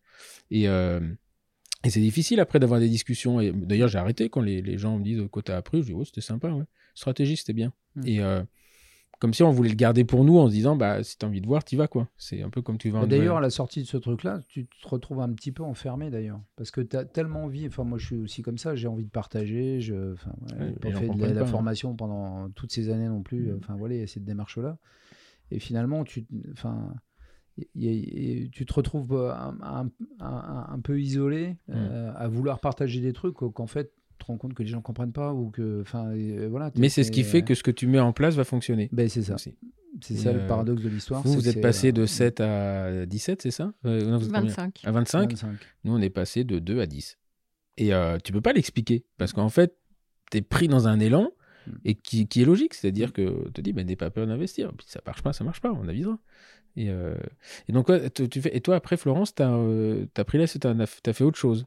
Tu as fait une formation euh, complémentaire, différente? Alors, j'ai fait un pass manager à la M Normandie, euh, où en fait, euh, c'est étalé sur euh, huit mois, je crois, euh, où tu vas en formation avec des, des consultants. J'ai eu une journaliste, j'ai eu tout un tas de personnes qui viennent te donner des cours. euh, euh, sur la gestion des conflits, sur la prise de parole en public, sur euh, la préparation d'une réunion, sur euh, voilà différents, sur le droit du travail.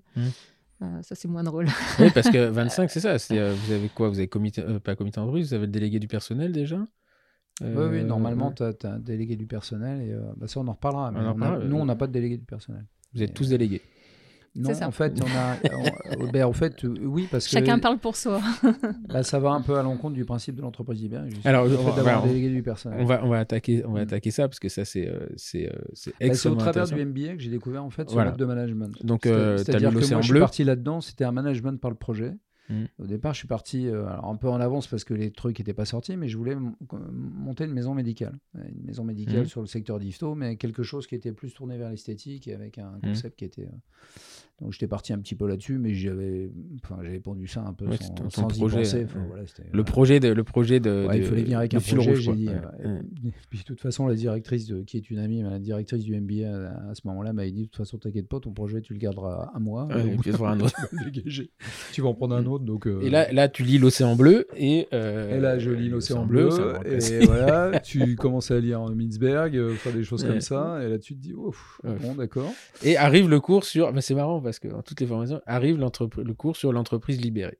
Ouais. Et, et là, euh, alors, si, pour ceux qui nous écoutent, si vous voulez vraiment comprendre euh, celui qui est allé au bout du bout du truc, c'est l'entreprise Favi. Mm. euh, avec Brice, Zbrist, là, je Zobrist. Zobrist. Zobrist. Zobrist. Et il faut aller voir la, la vidéo qui est sur YouTube, euh, France 2. Et quand on regarde ça, on dit on est quand même au pays des Il y en a plusieurs. hein. Il y en a plusieurs des interviews de lui, des interventions de lui. Elles sont toutes plus, plus intéressantes les unes que les autres. Et d'ailleurs, ce qui est intéressant, euh, ça aurait pu être la conclusion, mais on va en reparler de ça, c'est que le jour où il a eu son successeur, si tu regardes les chiffres de la société, elle a coulé. C'est-à-dire que c'était vraiment sur la personnalité du bonhomme. Et euh, mais euh, je vous invite à aller voir, je mettrai le, le lien au YouTube, euh, le lien de la vidéo, euh, celui, celui qui dure à peu près 15 minutes, euh, pour aller voir ça, parce que ça se regarde facilement. Et il faut le remettre dans le contexte, hein, c'était en 2000, euh, je crois qu'il était 2006-2007, lui à l'époque, quand il a, pris, il a fait sa succession. Mm. Extrêmement intéressant. Et, euh, et d'ailleurs, c'était assez marrant, c'est que un truc qui m'avait marqué, c'est que ils n'avaient pas de délégué du perso, enfin ils n'avaient pas de RH vraiment, mais que par contre, quand il y avait quelqu'un qui fonctionnait pas, ils le gardaient pas, mais c'était les autres employés qui le viraient. Ben, Ouais. Et, euh, et donc voilà. Donc maintenant, est-ce que vous pouvez, euh, parce que vous vous le vivez, moi je n'ai eu que la théorie de, de ça. euh, comment ça marche? Qu'est-ce que c'est qu'une entreprise libérée et comment ça fonctionne? Donner une définition courte, c'est, ça, ça peut être un peu compliqué, mais euh, euh, en gros, c'est, euh, c'est une entreprise où chacun des membres de cette entreprise a une totale liberté et responsabilité dans toutes les actions qu'il est susceptible de pouvoir mener pour euh, mener à bien sa mission dans le sens du bien de l'entreprise. Donc en fait, ça part de l'idée que ben, l'entreprise est un bien commun euh, qu'on partage, et du coup qu'on partage sur, sur tous les sujets. Euh, que c'est un que c'est un euh, que finalement toutes les actions qu'on est susceptible de mener euh, vont dans le sens de ce bien commun et que du coup chaque action qu'on est susceptible de mener va dans le sens du enfin, du bien-être ou de de l'autre de l'autre. Et donc il y a cette, euh, cette idée très collaborative. Alors c'est pour ça que moi j'aime pas l'idée d'entreprise libérée parce que c'est libéré de qui, de quoi, euh, Hum, hum. du joug du méchant patron qui a servi ses pauvres salariés. Enfin ça n'a pas beaucoup de sens. Enfin bon, euh, l'idée venait de de- d'Isaac Getz qui euh, qui a écrit euh, le bouquin, c'est un des autres bouquins qu'on peut conseiller d'ailleurs sur le sujet, c'est Liberté et compagnie de- de- d'Isaac Getz. Hum. Euh, et qui donne un petit peu les fondamentaux, qui part de- en fait d'un constat de l'entreprise où euh, on se rend compte que finalement une entreprise euh, fonctionne avec des règles et des, des, euh, sur, sur une base de règles et de contraintes. Hum. Et qu'en fait, euh, si on veut, alors c'est peut-être pour ça d'ailleurs que c'est il y a cette idée de libération, c'est que en, fait l'entreprise euh, libérée entend euh, supprimer ses contraintes et supprimer ses, ses- ses- ses règles euh, parce qu'elles ont été souvent éditées, et ça c'est vrai, qu'elles ont souvent été éditées pour, euh, euh, enfin, euh, écrites euh, pour une minorité. Euh, En général, on écrit mmh. des règles pour euh, 3% euh, de la Mmh, population, 3% de- des- des gens qui composent une entreprise.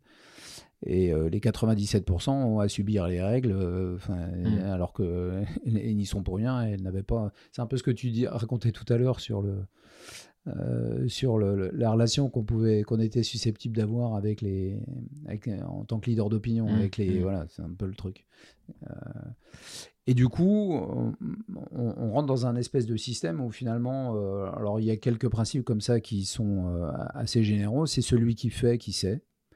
Donc c'est celui, il y a cette idée aussi d'in- d'in- d'inversion de pyramide, c'est-à-dire qu'il y a une, hiérarchie euh, naturelle dans l'entreprise qui est relativement traditionnelle. Euh, Le taylorisme en est peut-être la, la- l'illustration la plus, la plus haute, mais euh, où en fait on a des niveaux de hiérarchie, où en, en fait l'action de toute personne euh, susceptible de, euh, d'accomplir sa tâche dans l'entreprise est asservie à des objectifs euh, qui sont déterminés par euh, la personne qui est au-dessus et qui, qui, qui, qui constitue sa hiérarchie. Hum. Et en fait, l'entreprise libérée, c'est dans l'idée où on inverse un petit peu les choses, c'est-à-dire qu'il y a aussi cette notion de subsidiarité où finalement euh, la hiérarchie, en tout cas les, les- ceux qui sont le plus haut dans la hiérarchie, euh, n'accomplissent que des tâches que euh, ceux qui, sont, qui constituent l'entreprise ne peuvent pas accomplir. Hum. Donc en gros, bah, le chef d'entreprise, c'est un facilitateur, c'est un aidant euh, qui vient aider euh, ceux qui sont dans l'entreprise et qui produisent dans l'entreprise euh, pour leur permettre de le faire dans de bonnes conditions et du mieux possible. Hmm. Marrant, ça, ça renvoie presque à un principe que, que j'avais, on avait à l'armée, la fonction prime sur le grade. Hmm. C'est, euh, c'est en fait, tu deviens supérieur par ton savoir-faire. C'est ça. Et tu peux être un supérieur dans une situation et l'inférieur dans une, dans une autre. Mais alors, ça veut dire quoi? Ça veut Alors, dire que. vous- L'organigramme, il est à plat. hein. Il n'y a pas de. Oui, c'est du flat, chef, ce qu'on hein. appelle du Ah, flat management. ouais. Complet. Il y a, euh, mais euh, ça veut dire quoi? Vous n'êtes plus à la cheville du tout, tous les deux? Alors si, moi je suis toujours à la cheville, ça ne m'empêche pas de travailler. Le fait Mhm. de pas de pas être euh, chef ne m'empêche absolument pas de travailler. J'ai j'ai des compétences et des connaissances et j'adore mon métier, donc je vais pas le lâcher. Euh, la, vraie différence, c'est qu'en fait, il y a, vraiment pas de hiérarchie. C'est vraiment le, les, les compétences partagées. euh, chaque projet est discuté, discutable et décidé euh, ensemble. Euh, moi, je pense que le Il y a truc le différents plus niveaux important de projets. Il y a des projets qui touchent la personne de manière individuelle dans, sa, dans l'action de sa, de sa production dans- au sein du laboratoire ou dans Mhm, mhm. l'action de son travail au, au laboratoire. Et donc, qui détermine ce dont elle a besoin. En fait, il y a deux questions qu'on se pose. C'est de quoi tu as besoin pour accomplir ta mission et qu'est-ce qui t'empêche de l'accomplir? Ça, c'est vraiment les deux questions de base. Donc, en fait, on est sans arrêt en train de poser la question hein, de quoi vous avez besoin pour qu'on vous aide et qu'on puisse euh, vous, mettre dans les meilleures conditions pour pouvoir. euh, Alors, ça, c'est le premier niveau. Puis après, le- les niveaux supérieurs, c'est euh, ce que vient de dire Florence c'est vraiment l'idée qu'on bah, partage tout. C'est-à-dire qu'il y a des, niveaux qui engagent la stratégie, la responsabilité, l'engagement, la mission ou l'orientation de la mission de l'entreprise et qui du coup concerne euh, l'ensemble de l'entreprise. Et quand on dit l'ensemble, c'est vraiment l'ensemble. Ça part de euh, la livreuse euh, jusqu'au céramiste ou jusqu'au secrétaire. Et c'est des choses dont on discute ensemble, y compris sur les investissements, y compris sur, sur ben, tu vois, on parlait de déménagement tout à l'heure quand on a déménagé en 2017. Mhm. Euh, on n'a pas décidé euh, qu'on allait aller là et qu'on allait faire ça. C'est quelque chose qu'on a partagé ensemble. On les a emmenés avec nous. On a visité des maisons ensemble. Alors, bon, on n'a pas tout Mm. visité hein, parce que ça aurait été long, mais euh, on, on en a visité quand même quelques-unes. de telle manière à orienter les choses et puis on en a parlé ensemble. La situation géographique aussi, hein. elle a été déterminée par l'équipe. D'accord, en fonction euh, de, de- en fonction certainement de là où ils habitaient chacun et euh, En fonction de là où ils habitaient, en fonction de l'intérêt d'être en ville, Mm. en fonction du fait qu'on est au milieu du département, qu'on travaille autant avec Rouen que Le Havre, que Dieppe, que Mm. Paris, euh, la Bretagne et autres. Ça a été décidé ensemble. Le, le- le fait d'être dans un environnement euh, en pleine nature plutôt que dans des bureaux avec des parkings, etc., c'est, euh, ça a été déterminé ensemble. Et, euh, et comment ça se passe quand euh, les- vous n'êtes pas d'accord? Ben, Il y a un discute. vote, il y a ouais, ouais, enfin Ben, tu peux discuter. Alors, il y a c'est- des points d'achoppement quand même. C'est vraiment le, le dirigeant qui doit décider et déterminer la mission générale, à mon avis. hein, c'est vraiment ça. Euh, la mission générale, c'est de la qualité, c'est le service au client, c'est le respect de l'autre, euh, c'est euh, une- la, la gamme de produits qu'on voulait offrir. On a Mhm. vraiment choisi d'être sur du premium, Mhm. pas du luxe, pas, pas du tout venant. Euh, et à partir de là, on a travaillé sur le profil de chacun, la valeur ajoutée de chacun. Chacun a déterminé un peu sa valeur ajoutée, a dû mettre en avant et réfléchir sur ce qu'il était capable d'apporter à l'édifice. Euh, on a vraiment euh, accompagné euh, individuellement au départ chaque personne et dans sa compétence et dans sa posture et dans son, sa- son, son, son être propre, sa façon de communiquer. On les a formés par rapport à ça. Ouais, c'est ça, parce qu'il y y a... Parce que Il y a une grosse sur, formation. Sur le, le concept, alors c'est pas facile hein, d'expliquer d'expliquer comment ça fonctionne. Ce qui est intéressant, c'est de voir de voir que c'est transposable à une, petite structure parce que quand on regarde l'entreprise Favi par exemple on se dit ouais mais parce que eux ils ont euh, euh, ils ont euh, je sais pas enfin c'est de l'industrie hein, ils fabriquent des, des pièces euh, et, et- fourchettes de- d'embrayage. faut- voilà. Et en fait, ce qui est intéressant, c'est qu'ils montrent, eux, euh, à l'époque, chaque euh, chaîne est à son client.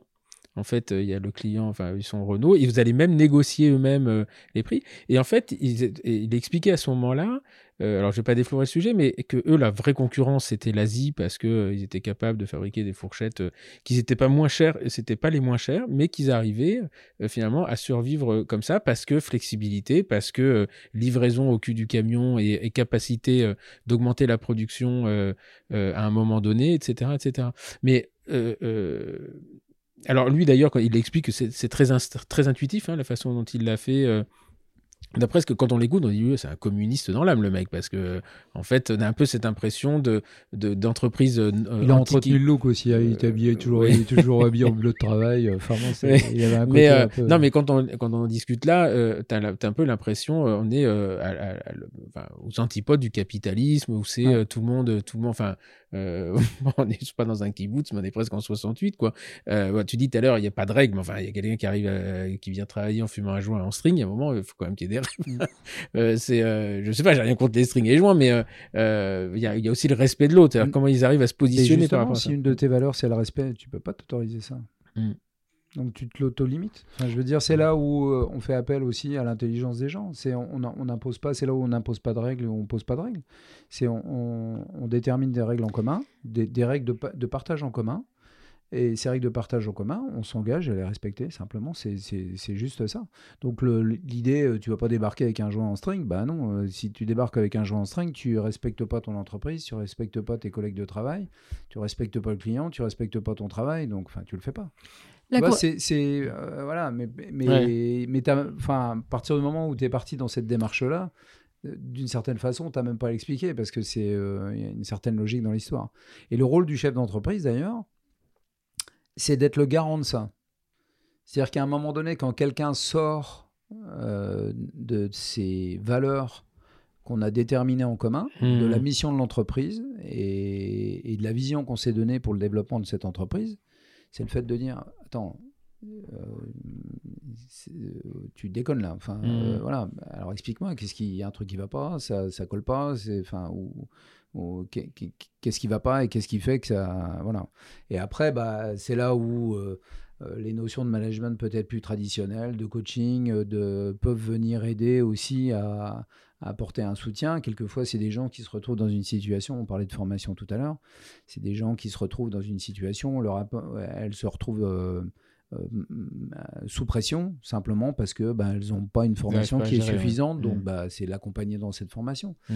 Ou ça peut être quelqu'un qui simplement... Se... Alors, tout le monde ne peut pas s'inscrire dans cette démarche-là non plus, hein. donc euh, ça, on pourra peut-être en parler aussi. Oui, c'est... Euh, la, la, grosse difficulté, en fait, c'est que du jour au lendemain, il a, il a fait son MBA, il a fait son mémoire sur l'entreprise libérée, et il est arrivé un jour en me disant, ça y est, Florence, j'ai trouvé comment on va fonctionner il n'y aura plus de chef, c'est terminé. Euh, je me revois tellement là-dedans. et, l'autre qui n'a rien vu venir, dit Mais qu'est-ce qu'il me raconte là? Et donc, il m'a expliqué un petit peu vaguement la mission, euh, les valeurs, euh, voilà. et j'ai dit Bon, bah, ok, moi j'étais chef de labo, donc avec le fonctionnement que je t'expliquais, où tous les matins, je contrôlais toutes les boîtes, je donnais à chacun une tâche à faire au quotidien. Euh, dans la journée, je faisais un contrôle intermédiaire. Le soir, on contrôlait tout, tout partait et on recommençait comme ça euh, mmh. en permanence. Et là, du jour au lendemain, il m'a dit, bah, finalement, euh, il y aura plus de chef. Donc, moi-même, j'étais complètement paumée parce que je me suis dit, mmh. mais à quoi je sers? Qu'est-ce mmh. que je vais faire? Et donc, le matin, le premier matin, alors je vous explique, on va... j'ai rien distribué. Et euh, il va falloir qu'on arrive à clôturer la journée. Euh... la question que je vais vous poser, c'est quoi le jour 1 du truc quoi? Parce que mais moi, je me vois tellement. Tu arrives, tu viens de te faire ta formation, tu dis j'ai compris, et tu montres euh, le truc de Favi. Et là, je me souviens Camille, il me dit ah ouais. Et eh ben non, ça va pas être possible parce que là, Alors, je me vois pas faire ça du tout. La rigolade, c'est qu'Hervé, il a expliqué ça à, une connaissance qui avait un labo en disant Waouh, ton truc, il est génial. et euh, il a dit euh, Je vais essayer. Et le lendemain matin, il a mis un chariot au milieu du labo et il a dit Maintenant, vous vous servez. Servez-vous. et alors? C'est complètement merdé, tu parles. Personne s'est servi. Euh. Donc en fait, j'ai fait de l'accompagnement j'ai fait de l'accompagnement et on est parti sur euh, vraiment les compétences. C'est vraiment euh, une, distribution des tâches en fonction des compétences. Qu'est-ce que tu as envie de faire aujourd'hui? Est-ce que tu te sens capable de faire ça? De quoi tu as besoin pour arriver à le faire? Si tu veux, je t'accompagne. Je vais t'aider. Et petit à petit, on a commencé comme ça, où j'ai continué un peu à distribuer le travail, mmh. mais on l'a fait en, ensemble. On l'a vraiment discuté ensemble sur que faire. Parce que finalement, le, le, truc des embrayages tout à l'heure, où on avait, je me souviens, euh, euh, il y avait la chaîne euh, Renault, la chaîne Peugeot. Est-ce que chez vous, vous avez des prothésistes qui, qui, ont leurs clients, en fait Parce qu'en plus, on peut, on peut imaginer qu'un praticien, il a envie de Voilà, il aime bien le coup de main de telle ou telle personne. Et... Surtout pas. Ah, Surtout pas. Ouais, donc vous n'êtes pas allé au bout du truc quand même. Ah non, non, justement, si on fait ça, on va, on- on va à l'encontre du truc. Bah, c'est pas ce qu'il explique lui. Et justement, puisque Ah, ces chaînes, elle, elle est même les chefs de, enfin le, le responsable du truc, qui tournait d'ailleurs. Ils étaient chefs six mois là-dedans. Ouais. C'est lui qui allait, qui était en relation directe avec son client, qui, euh, qui s'arrangeait. Alors il avait son équipe. En, hein. en fait, on, on- on va plus dans le à encourager les gens à aller dans euh, vers ce vers quoi ils aiment. Parce qu'un des autres concepts aussi de l'entreprise libérée, c'est euh, ça prend sa base sur le, le- le bien-être au travail. Mhm. Et le bien-être au travail, euh, c'est assez, enfin la, la réflexion, tu viens assez rapidement sur l'idée que euh, ben, tu euh, tu as un véritable bien-être au travail à partir du moment où tu fais ce que tu aimes. Mhm. Et donc, on encourage chacun à un peu tout tester, aller un peu partout et voir un petit peu t- tout tester. Alors, évidemment, de manière contrôlée. Hein, c'est pas, on- c'est pas la fête du slip non plus, mais c'est, voilà, on, on- encourage chacun à, expérimenter et à aller voir euh, un petit peu comment ça se passe dans les autres secteurs de production. Et puis à un moment donné, de faire un choix, de choisir aussi une orientation un peu particulière. Parce qu'on a quand même un métier qui devient de plus en plus technique. Et si on veut avoir une certaine expertise, une certaine excellence dans ce métier-là, c'est difficile de tout faire ou de tout savoir. C'est- un peu compliqué. Euh, ça n'empêche pas d'ailleurs, à partir du moment où l'un d'entre enfin, où ils ont fait ce, choix euh, qu'ils ne peuvent pas en changer. Il y en a qui, à un moment donné, euh, étaient plutôt sur du modelage, sur de la, du tout céramique d'une manière classique et qui sont partis sur la, sur la céramique, sur le montage de la céramique, sur le montage Mhm. du cosmétique. T'en as d'autres qui étaient euh, sur le- le- le- l'implantologie, en tout cas la gestion de l'implantologie, de l'acassillage, ça c'est un, Mhm. gros boulot euh, de, de- comment dire, à la fois de commande, de structuration, de savoir ce qu'il y a à faire dessus. Enfin, quand tu commences à avoir des Mhm. clients, là, il y a un vrai boulot là-dessus. Et puis qui, à un moment donné, veut euh, aller, aller dans la CAO. euh, euh, et aller faire de la conception numérique. Enfin, tu, tu vois, en fait, tu vas un petit peu, alors évidemment en fonction des capacités de l'entreprise, de telle manière à ce que ça gère toujours dans le même sens des valeurs, c'est-à-dire les, le- le- le- la qualité du travail qu'on va sortir, Mhm. et puis euh, le, service au client. Donc c'est toujours dans ce sens-là.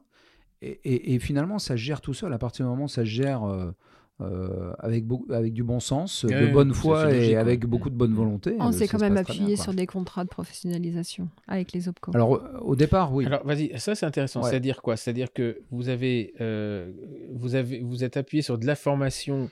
euh, il y a en des- interne, de la formation en interne, ouais. euh, contrat de professionnalisation. Le on- contrat de professionnalisation, c'est-à-dire vous avez utilisé de la, de, de la formation, enfin les OPCO, etc., Les pour euh, former les gens à ce Voilà, ils ont tous eu un contrat euh, OPCO de professionnalisation où on détermine euh, pour chacun euh, leur mission. C'est un peu une, un- une fiche de poste en fait.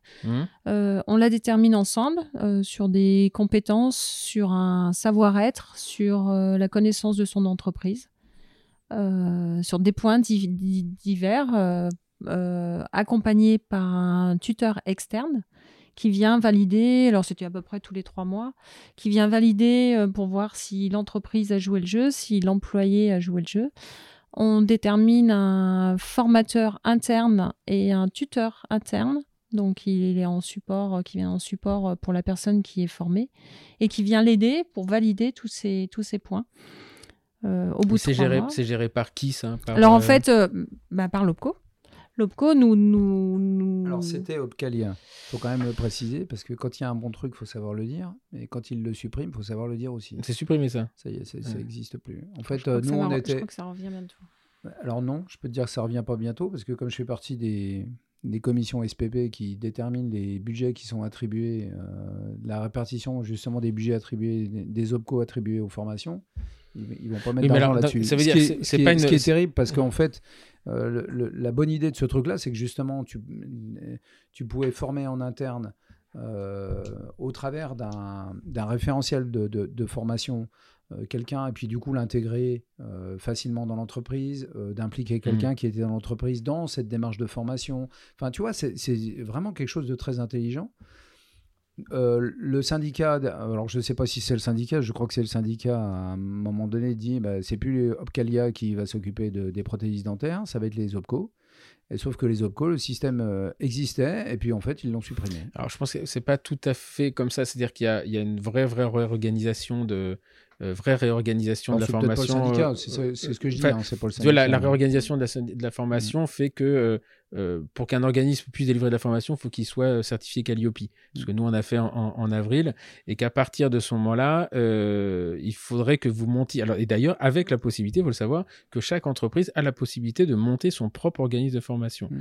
Et donc, ça voudrait dire qu'il faudrait monter un organisme de formation dans votre cabinet, dans votre laboratoire, pour avoir le droit de faire de la formation et qu'elle soit éligible aux OPCO, puisqu'il faudrait vous certifier Calliope. dès qu'on a la fibre, c'est prévu.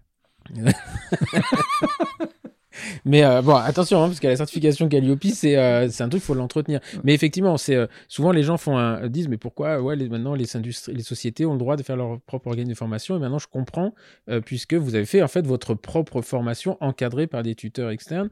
mais enfin, c'est ouais, c'est parce que en fait, ce qu'on vous finance, c'est le temps que vous avez passé à les former. C'est ça.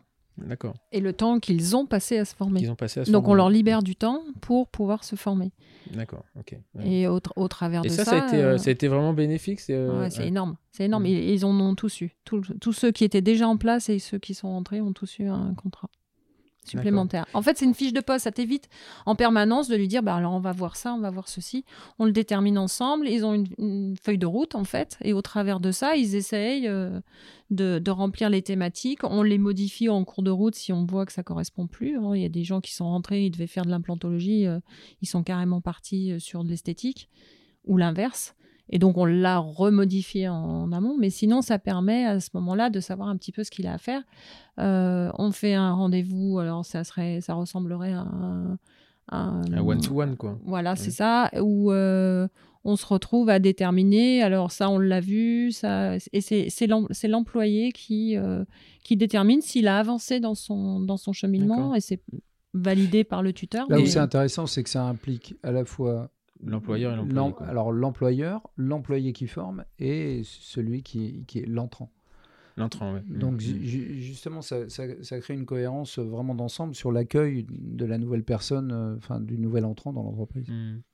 Et, euh, et est-ce qu'il y en a euh, Parce que j'imagine que le jour où tu arrives, tu fais réunion lundi matin en disant écoutez, voilà, on va vous expliquer comment va fonctionner la, la société. Quelle, quelle, est leur première réaction? Parce que vous en aviez Je l'explique avant. Hein. Tu je l'explique à chaque fois dans, dans, dans, les entretiens. Alors, les entretiens d'embauche, euh, c'est. Non, ah. maintenant, mais le jour où vous mettez ça au jour 1, enfin au ah jour oui, 2, jour, 1, au jour 2 mmh. vous arrivez, vous avez une vingtaine d'employés qui est là et qui fait qui a l'habitude de travailler comme ça et parce que les changements sont quand même brutaux ils ont des dégâts et des bénéfices mais est-ce qu'il y a des gens qui disent ce truc là moi je ne suis pas, pas fait pour ça moi j'ai besoin qu'on me dise ce que je fais euh, de ce que j'ai besoin de faire parce que tu as des gens aussi c'est leur comportement mmh. de dire moi j'ai besoin qu'on me dise que voilà j'ai tant d'éléments à sortir dans la journée et euh... Parce qu'elle va jusqu'où cette liberté en fait? Elle va dans la liberté des horaires, elle va. Euh, euh... Alors la liberté des horaires, Hervé va te dire oui. Moi je suis un petit peu plus sur la retenue. Hein, comme, comme, je t'ai dit, on est, on est différents tous les deux. Mmh.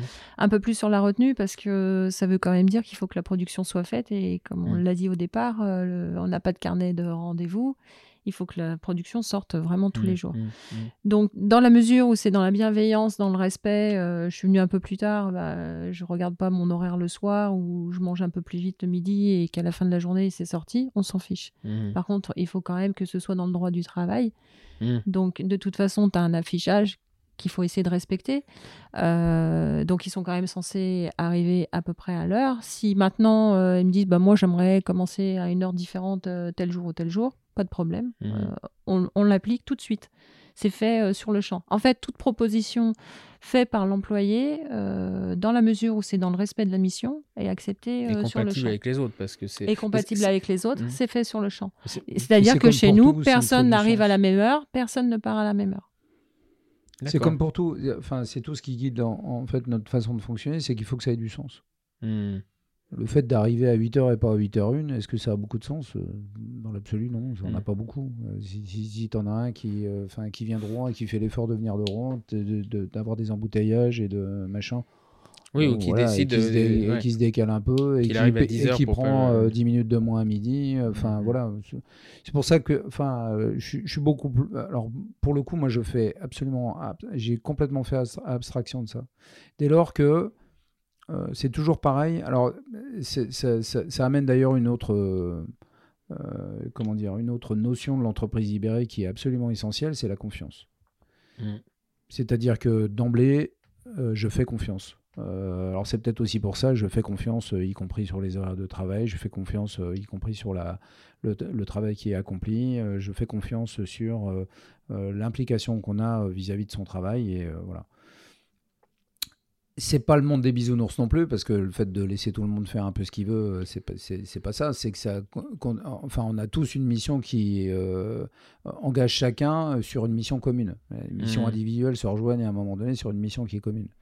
Et donc forcément, euh, si tu n'accomplis pas ta mission, euh, alors c'est un peu ce que tu disais tout à l'heure, c'est que finalement, à un moment donné, bah, quand il y en a un qui commence à profiter un peu du système, ou, Mhm, bah, mhm. finalement, c'est les autres qui lui disent, non mais attends, là tu déconnes. là.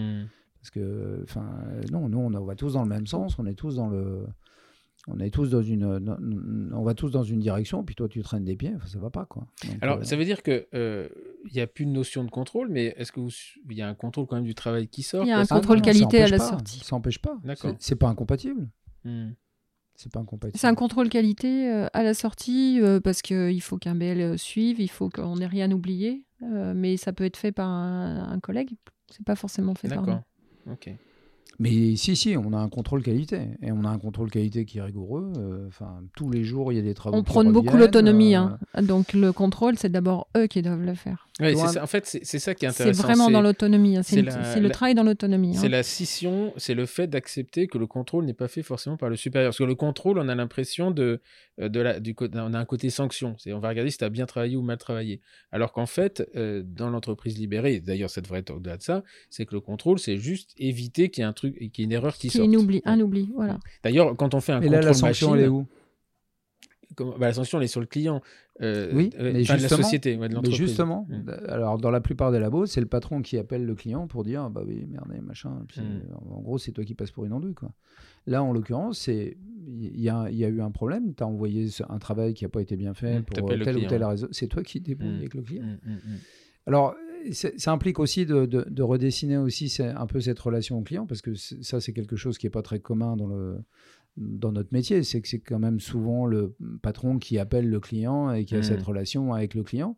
Moi, je sais que j'ai, enfin, les, tous nos collaborateurs appellent euh, tous nos clients. et- alors, il y a un petit temps d'adaptation. hein. Quelquefois, les Mhm. clients, Ouais, mais je voudrais parler. à Une des premières choses que l'on a fait, on a mis en place un portable par SMS. Euh, Il y a tout le répertoire de tous les clients et n'importe qui au laboratoire euh, peut envoyer un SMS pour demander euh, un renseignement. Euh, on travaille beaucoup par SMS parce que ça évite de déranger au fauteuil. Mm, mm. Tout le monde a son ça. téléphone Mm, à côté et répond du tac au tac pour, euh, pour une indication ou rappel après. Et, et voilà, tout, tout le personnel a accès euh, à- par SMS à pouvoir demander un renseignement. euh. Après, on a un gros staff euh, administratif, enfin, je trouve que, qui est assez important, qui régule euh, tous les plannings, euh, tout est organisé. hein. Attention, c'est pas, oui, là, non, c'est pas pas- l'anarchie. La hein. programmation. Tout enfin, est tout- programmé, tout est, travaux euh, qui rentrent est euh, programmé. euh, on détermine jour après jour quelle, euh, quelle étape doit être faite. On sort des fiches tout le tous les matins. Et ces fiches-là, ils se les répartissent. Mais tout est vraiment euh, organisé. Et donc, toi, tu encore à la à la cheville. Toi aussi, tu es encore à la cheville ou moins euh, Alors moi, je suis à la cheville, je suis encore à la cheville, mais sou- souvent justement dans ce rôle de facilitateur. C'est-à-dire que c'est souvent les trucs compliqués ou les trucs que les autres ne, ne- ne savent pas ou ne, ne- ne veulent pas ou ne peuvent pas faire, Hmm, euh, ou- qui, qui- qui me ramènent euh, et c'est moi qui m'en occupe. D'accord. Alors, b- ça ne veut pas dire que. Alors, d'ailleurs, petit à petit, euh, ça, c'est un long temps euh, d'adaptation aussi dans l'entreprise libérée. Il ne faut pas imaginer que c'est un truc qui, qui débarque en claquant des doigts. hein. Hmm. Ça dure des années. Euh, D'ailleurs, euh, Zobris disait il faut au moins 4 ans pour Mm. qu'on commence à, à- à mettre le truc en Moi, route. je pense qu'il n'y a jamais de fin. Aujourd'hui, En fait, je pense ouais, qu'il n'y a c'est jamais de fin. Ah bah, c'est le problème, c'est c'est le problème de l'adaptabilité, c'est-à-dire. euh, C'est du vivant c'est du et ouais, voilà. Et vivant, tu es en ouais. permanence en train de te réinventer et du coup, d'améliorer. euh, j'accompagne justement chacun à pouvoir euh, assumer à un moment donné les choses qui me ramènent, bah, les amener à ce degré de compétence de telle manière à pouvoir le gérer eux-mêmes. Et toi, Alors- Florence, toi, tu es donc à la cheville, c'est-à-dire que la répartition des travaux se fait avec toi comme avec les autres, ou il y a, c'est pareil, vous avez, Ah, je m'occupe plus de la répartition des travaux. t'en occupes plus, t'es plus chef en fait, Voilà, je suis plus chef. t'es chef de toi-même. Euh, par contre, je suis très attentive à l'organisation, Ouais. euh, au respect, à ce qui n'est pas des. Pareil, tu es beaucoup dans l'aide, hein, dans, Mais le- je suis dans beaucoup la, dans la l'aide, ouais. facilitation de- de- de- du travail des autres. Mmh. Pareil. On, sur, sur, un même patient, sur un même client, on peut se mettre à trois ou quatre euh, têtes pensantes euh, et finalement dire euh, bah, cette partie-là, je sais la faire, je vais la faire et cette partie-là, je te la laisse. Marrant parce que derrière une, dent qui arrive toute livrée, en fait, on ne se rend pas compte tout ce, tout ce travail qui, a, qui se travaille mm. derrière. Et en termes de rentabilité, est-ce que justement le fait qu'il y ait ce peut-être trois ou quatre qui interviennent, est-ce que ça a augmenté votre coût de production ou au contraire ça les a lissés? Alors, c'est une, hein. question super intéressante et c'est pas une question à laquelle il est facile de répondre.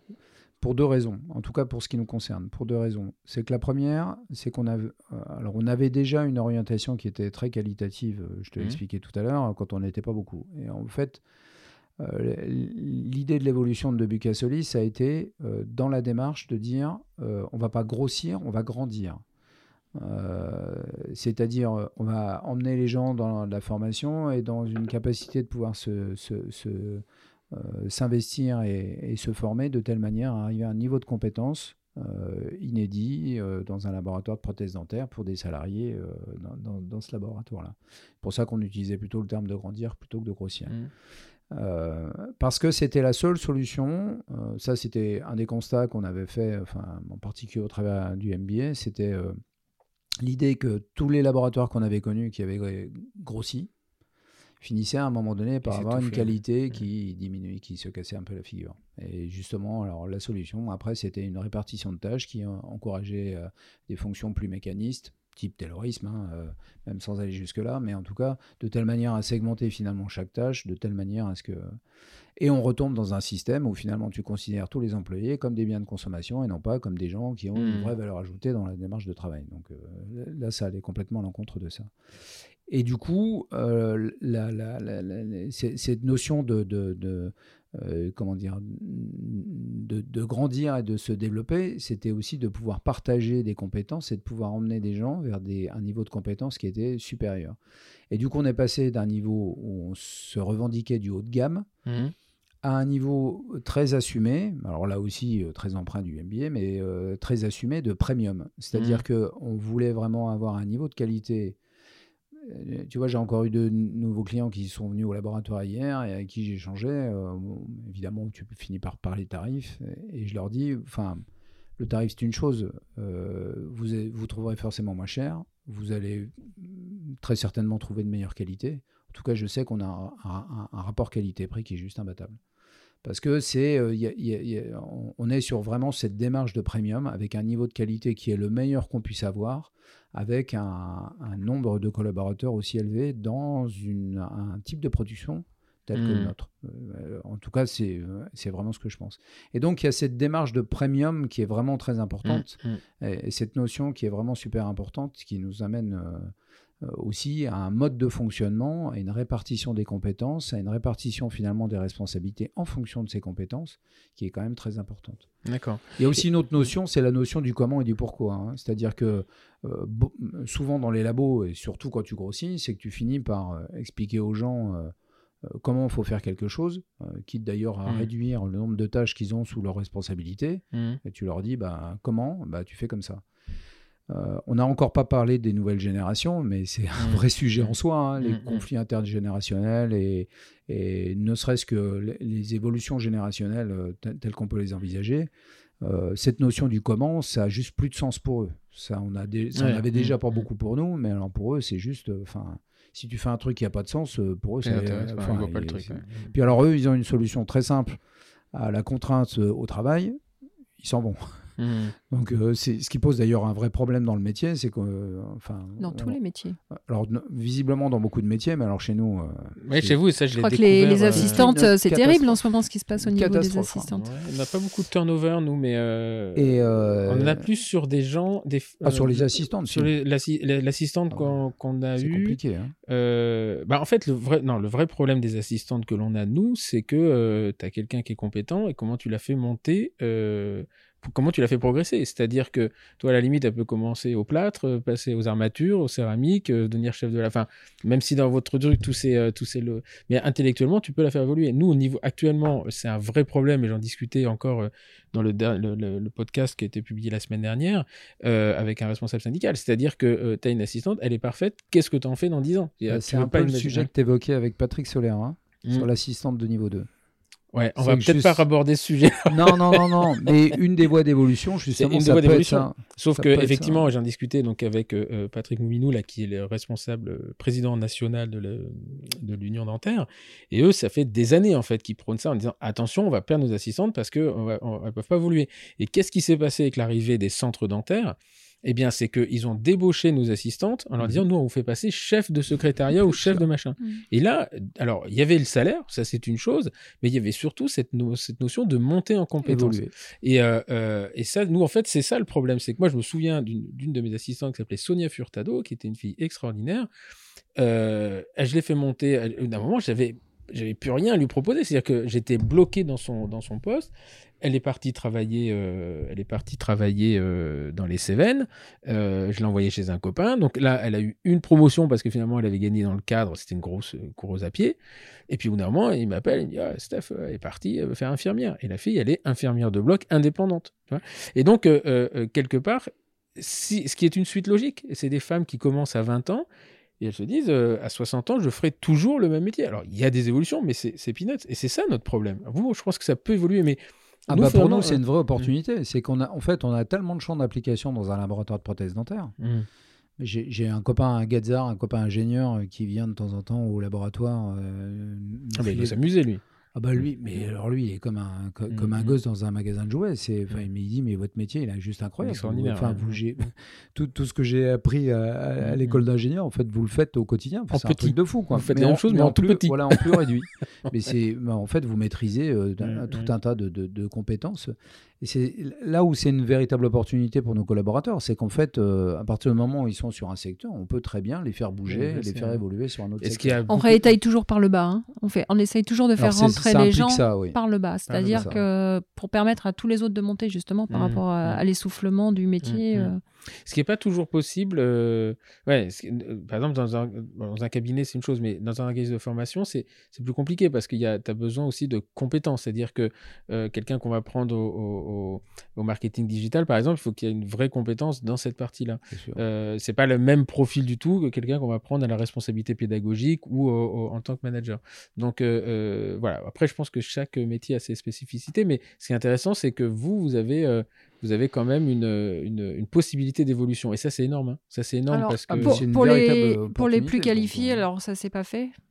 Puis les événements ont fait que ça s'est pas fait. Mais par exemple, on est le pass manager que j'ai mmh. que j'ai fait, il en existe tout un tas de sortes et on, on avait envisagé de mettre euh, des personnes où justement tu tu vas les faire travailler plus sur le métier mais sur, euh, sur, sur l'entreprise, vraiment sur le. Et ça les, comment ils ont réagi d'ailleurs? Ça les intéressait ou est-ce que l'appétit est venu en mangeant ou au départ, et puis finalement, euh, il y en a qui sont pris au jeu Par rapport à l'entreprise Par... Oui, euh, en interne, les gens, euh, les gens qui travaillent, vos collaborateurs. Ah, il y a des gens à qui ça n'a pas correspondu, hein, par exemple. Enfin, il y a des personnes, il leur faut vraiment un chef. Et à un moment mm. donné, ils nous ont, ils nous l'ont redit. Hein. Ils nous ont dit, mais on est, un peu perdu, il nous faut un chef. Et on a dit, mais on vous mettra pas de chef. Donc, par contre, vous pouvez trouver euh, des gens qui sont en, charge de la mmh. mission, d'organiser, euh, mais à vous de déterminer quelle sera cette personne. en première intention, ils ont dit un chef. Mais je dis, mais c'est quand même hallucinant. Dans les entreprises, tout le monde se plaint d'avoir un chef.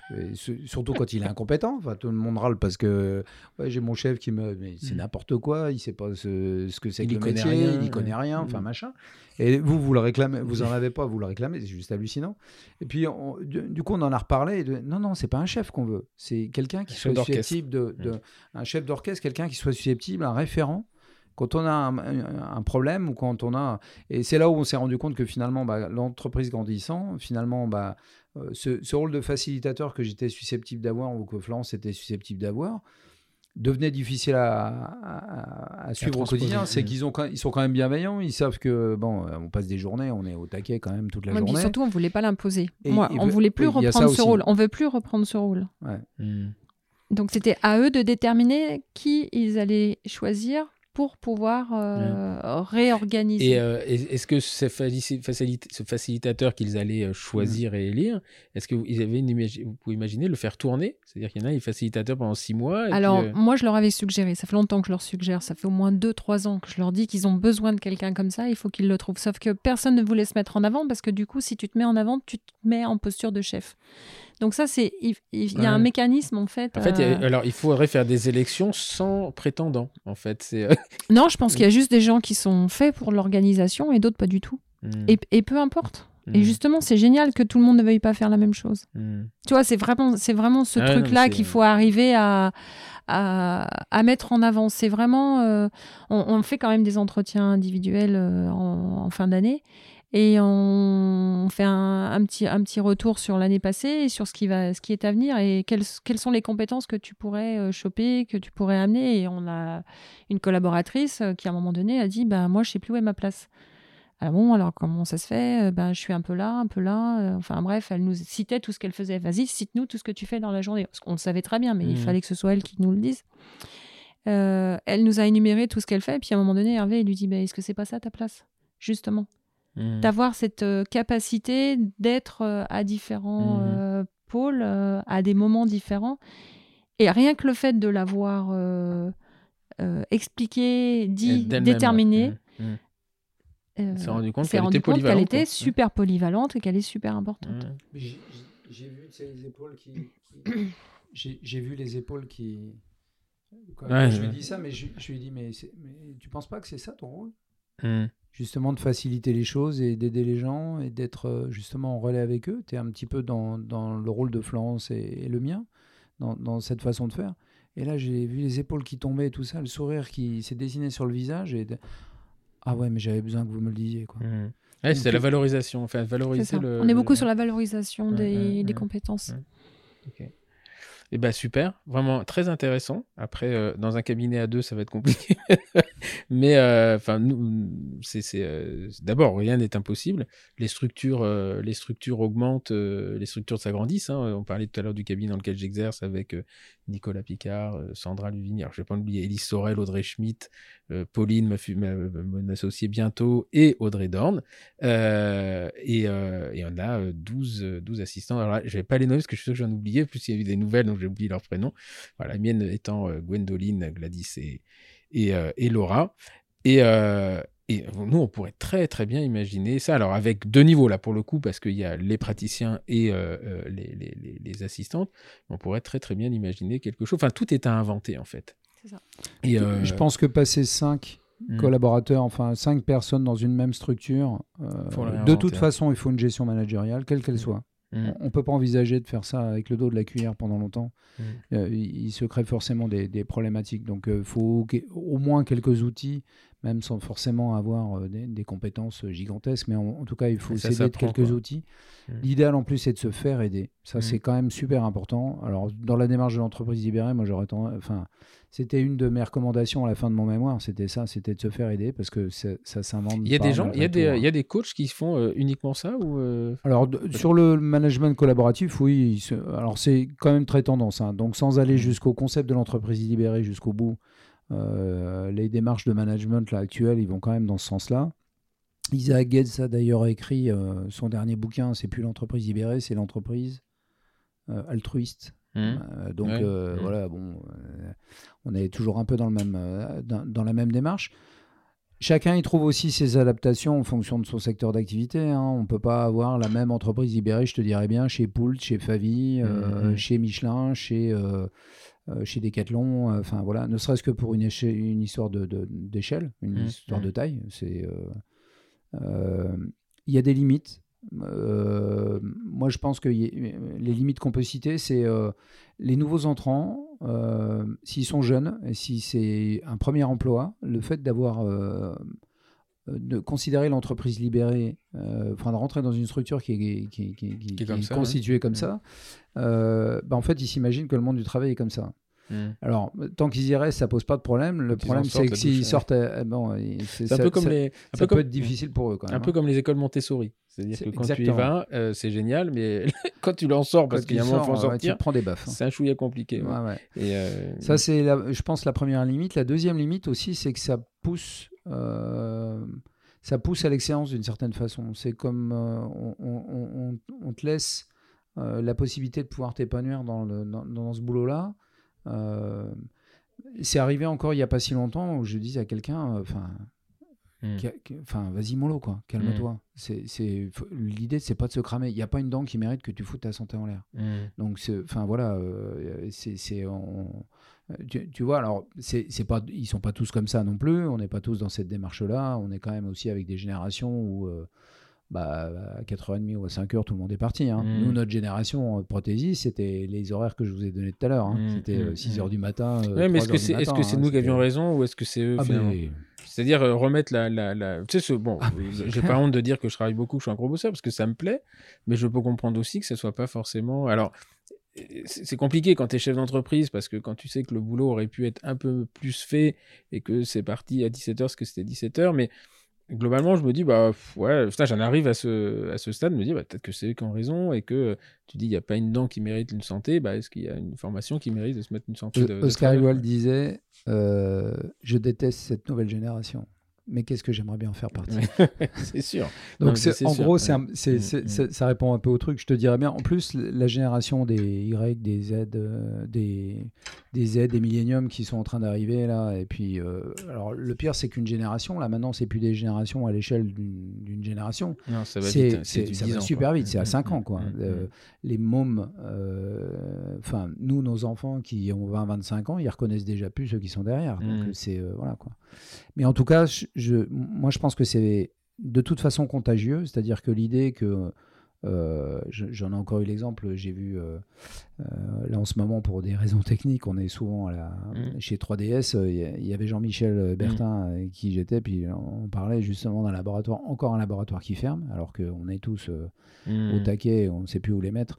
Encore un laboratoire qui ferme, du fait de tout ce dont on a parlé tout à l'heure, des délais, de la relation avec les clients, enfin de la pression qu'on a sur le qu'on a sur le métier. Et euh, et, euh, et je sais plus ce que je voulais dire. T'en parlais avec Jean-Michel Bertin, Ouais, parce que c'est lui dont on parle, de cette génération. Ouais, alors ju- ben, justement, on parlait de cette génération, et en fait, le, le gars qui pourtant était plutôt d'une génération, le gars avait 40-45 ans, si j'ai bien Mm, compris, celui qui mm. a fermé le labo, euh, ben, il dit, mais j'en ai marre de travailler comme ça, quoi. Cette Mm, façon de travailler d'envisager les choses. euh, Alors, je dis pas que c'est la contagion de la... De la Non, la- mais qui, a, qui a euh, fait, mais c'est une façon de vivre aussi, Après, une façon d'envisager euh, le travail aussi de manière complètement différente. Il y a l'effet post-Covid aussi. hein. Hein, où, euh, Il y a eu ça aussi qui a fait beaucoup de choses, Et ça n'a pas, fait que, sujet. ça a pas fait que du bien, mais ça a fait beaucoup de mal aussi. Ouais, ouais, et, c'est euh, clair. euh, on, parle, on entend beaucoup parler de la restauration où ils n'arrivent plus à recruter. C'est-à-dire que les mecs, ils se sont rendus compte aussi que de donner toutes ces soirées de sa vie euh, pour, euh, pour un salaire qui n'était peut-être pas à la hauteur de leurs espérances. Enfin, y a eu, les gens ont pris aussi 100 000 conscience- personnes, ils cherchent. Ah oui, c'est euh, hallucinant. Moi, je sais qu'il y a un restaurant où je vais souvent, c'est jamais les mêmes gens. Euh, Il y a le pôle, euh, enfin, le- les chefs, je sais pas, il doit être chef là-dedans, mais les autres, ça tourne, en- ça tourne en permanence, quoi. Donc c'est, euh, Mm. c'est inquiétant, mais c'est les périodes de transition qui sont toujours un peu perturbantes. Mais euh, euh, je sais plus le jour qui c'est qui me disait, oh là, cette génération, euh, on, on est mal barré. Je dis, tu sais, ça fait, ça fait j'ai 50 ans, ça fait 40 ans que j'entends dire qu'on est mal barré, on est toujours debout, donc finalement, Absolument. on a une, une capacité d'adaptation qui est pas, for- pas forcément négligeable. Ben, en tout cas, super, merci beaucoup. Alors, euh, juste euh, deux, trois questions. Est-ce que vous auriez un livre euh, ou un, alors tu en as cité deux, l'océan bleu et puis euh, il Isaac euh, Getz. Isaac Getz. Bah justement, ouais, c'était l'entreprise. Alors moi, j'aime bien retourner aussi aux fondamentaux. Les fondamentaux, en fait, c'était Tom Peters qui les, qui les avait Mhm. donnés dans les années 80. Ouais, mais est-ce qu'on le retrouve encore ça? Ouais. Ça y est, c'est ouais, rediffusé. ouais, ouais. L'entreprise libérée, il a été réédité. euh, je peux même- Il y a, il y a un j'ai bouquin lu- que j'ai lu, euh, un bouquin que j'ai lu euh, pendant les vacances, qui va qui va vous plaire à tous les deux. C'est le bouquin qui a été écrit par le par Red Hastings de Netflix. La règle, pas de règle. Ouais. Mm. Alors, absolument inapplicable en France, parce que justement, on a des. Tu en parlais tout à l'heure, les, les lois du travail, euh, euh, les- les- le droit du travail qui est tel que. Mais euh, lui, en fait, il explique que tu veux un mec, il faut le payer très cher, mais il faut lui expliquer aussi qu'il peut prendre ses cartons en une heure. Voilà, donc euh, là pour le coup, euh, vraiment un bouquin qui est très, très facile à lire. Enfin, c'est celui que je vous, je vous conseille. Et toi, c'est lequel? C'est- Bah là, c'est euh, Tom Peters.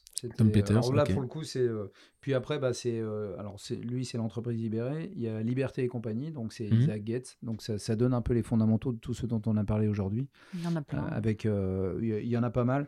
Euh, et puis l'entreprise libérée qu'il a, qu'il a, qu'il a réécrit aussi. euh, enfin, qui- 80 en 95, euh, 2000 2015. Non, il, était il était réédité Ouais, en c'est ça. 2015. ouais, c'est Ouais, ça. 2015. Ouais. ouais.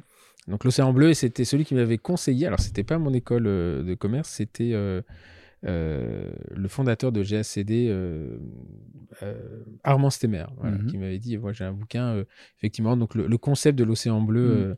qui fait qu'on tombe jamais dans l'océan rouge, ça c'est très intéressant. Alors d'emblée, je ne serais pas parti sur l'océan bleu parce que là, on est vraiment sur une démarche qui est beaucoup plus stratégique. Stratégique, ouais. Mhm. Et, et là, pour le coup, alors si tu veux qu'on parle stratégie, tout va bien. Hein, Ah, mais, temps, là, pour le temps coup, l'océan bleu, ouais. c'est. Alors là, là, c'est. Enfin, pour moi, ça a été une révélation. Ça a été mon premier séminaire. Mhm. Et ça a été la première baffe que j'ai pris dans la Mm. figure. Et j'ai, mais Je bon confirme. sang de bonsoir. hein, Mm. C'est, c'est juste. euh, Et la- euh, Il y, deuxième, a, ouais. il y a une étude euh, là qui est sortie sur euh, Isabelle euh, Loire, qui a fait une étude euh, dix ans après euh, sur toutes les, les retombées euh, par rapport à l'entreprise libérée, par rapport à un mode de management plus classique. Ouais. Tu le trouves. euh, Ouais, si je tu vais- veux, je te je vais aller donnerai le voir. lien. Je vais aller voir parce que ce qui est très intéressant, c'est justement, on- je parle souvent de l'entreprise Favi et, et euh, euh, Camille, qui est très pragmatique, euh, pendant qu'on regardait le truc, à la fin, elle, regarde le. Elle est allée sur société.com et elle a vu ce qui est devenu. Donc lui, il, a- il fait sa passation en. Enfin, il transmet le- les, les rênes, euh, je sais plus, c'était 2000 2010 ou un truc comme ça. Et deux ans 2013, après, je euh, crois. 2013. Et euh, deux ans après, l'entreprise s'effondre. Mm. C'est-à-dire que ce qu'il faut bien comprendre, c'est que rentrer là-dedans, c'est irréversible. J'ai l'impression. hein. Alors, peut pas, 100%, il y a eu une étude aussi il n'y a pas si longtemps sur les quelques entreprises. A priori, on serait 2-3% en France, euh, hmm, euh, sous la forme de l'entreprise libérée. Alors, autant dire en prothèse dentaire, je pense qu'on n'est pas beaucoup, mais. Mm. euh, euh, et il y a eu une étude qui a été faite sur les, certaines entreprises euh, qui, qui- qui étaient passées sur le sujet. 100% des. Alors, euh, comme disait Flo tout à l'heure, euh, euh, on se considère jamais arrivé. C'est Mm. un truc Mm. qui est vraiment en transformation tout le temps, mais pour autant, il n'y a aucun chef d'entreprise qui ferait marche arrière.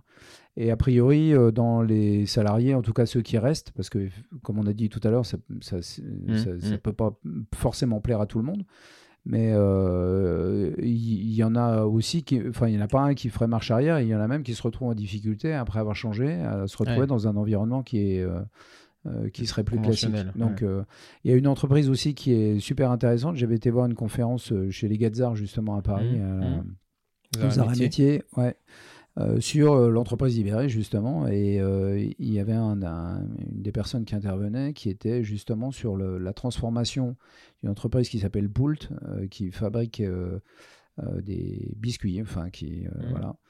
Euh, une, assez grosse boîte, hein, je crois qu'ils étaient 250 ou 300 personnes, euh, qui était passé à l'entreprise libérée, euh, dans un premier temps racheté par un Belge, qui était passé à l'entreprise libérée et qui lui avait poussé le bouchon très très très loin. quoi. Mhm. Il est même parti à un an, euh, acheter un bateau, parti euh, faire le tour de la truc. terre. euh, Enfin, il a dit je suis parti, je tremblais de mille, de mille feuilles, enfin comme, comme une feuille parce que c'était, euh, enfin voilà, je laissais carrément les clés du camion, quoi. C'était un truc de Mhm. fou.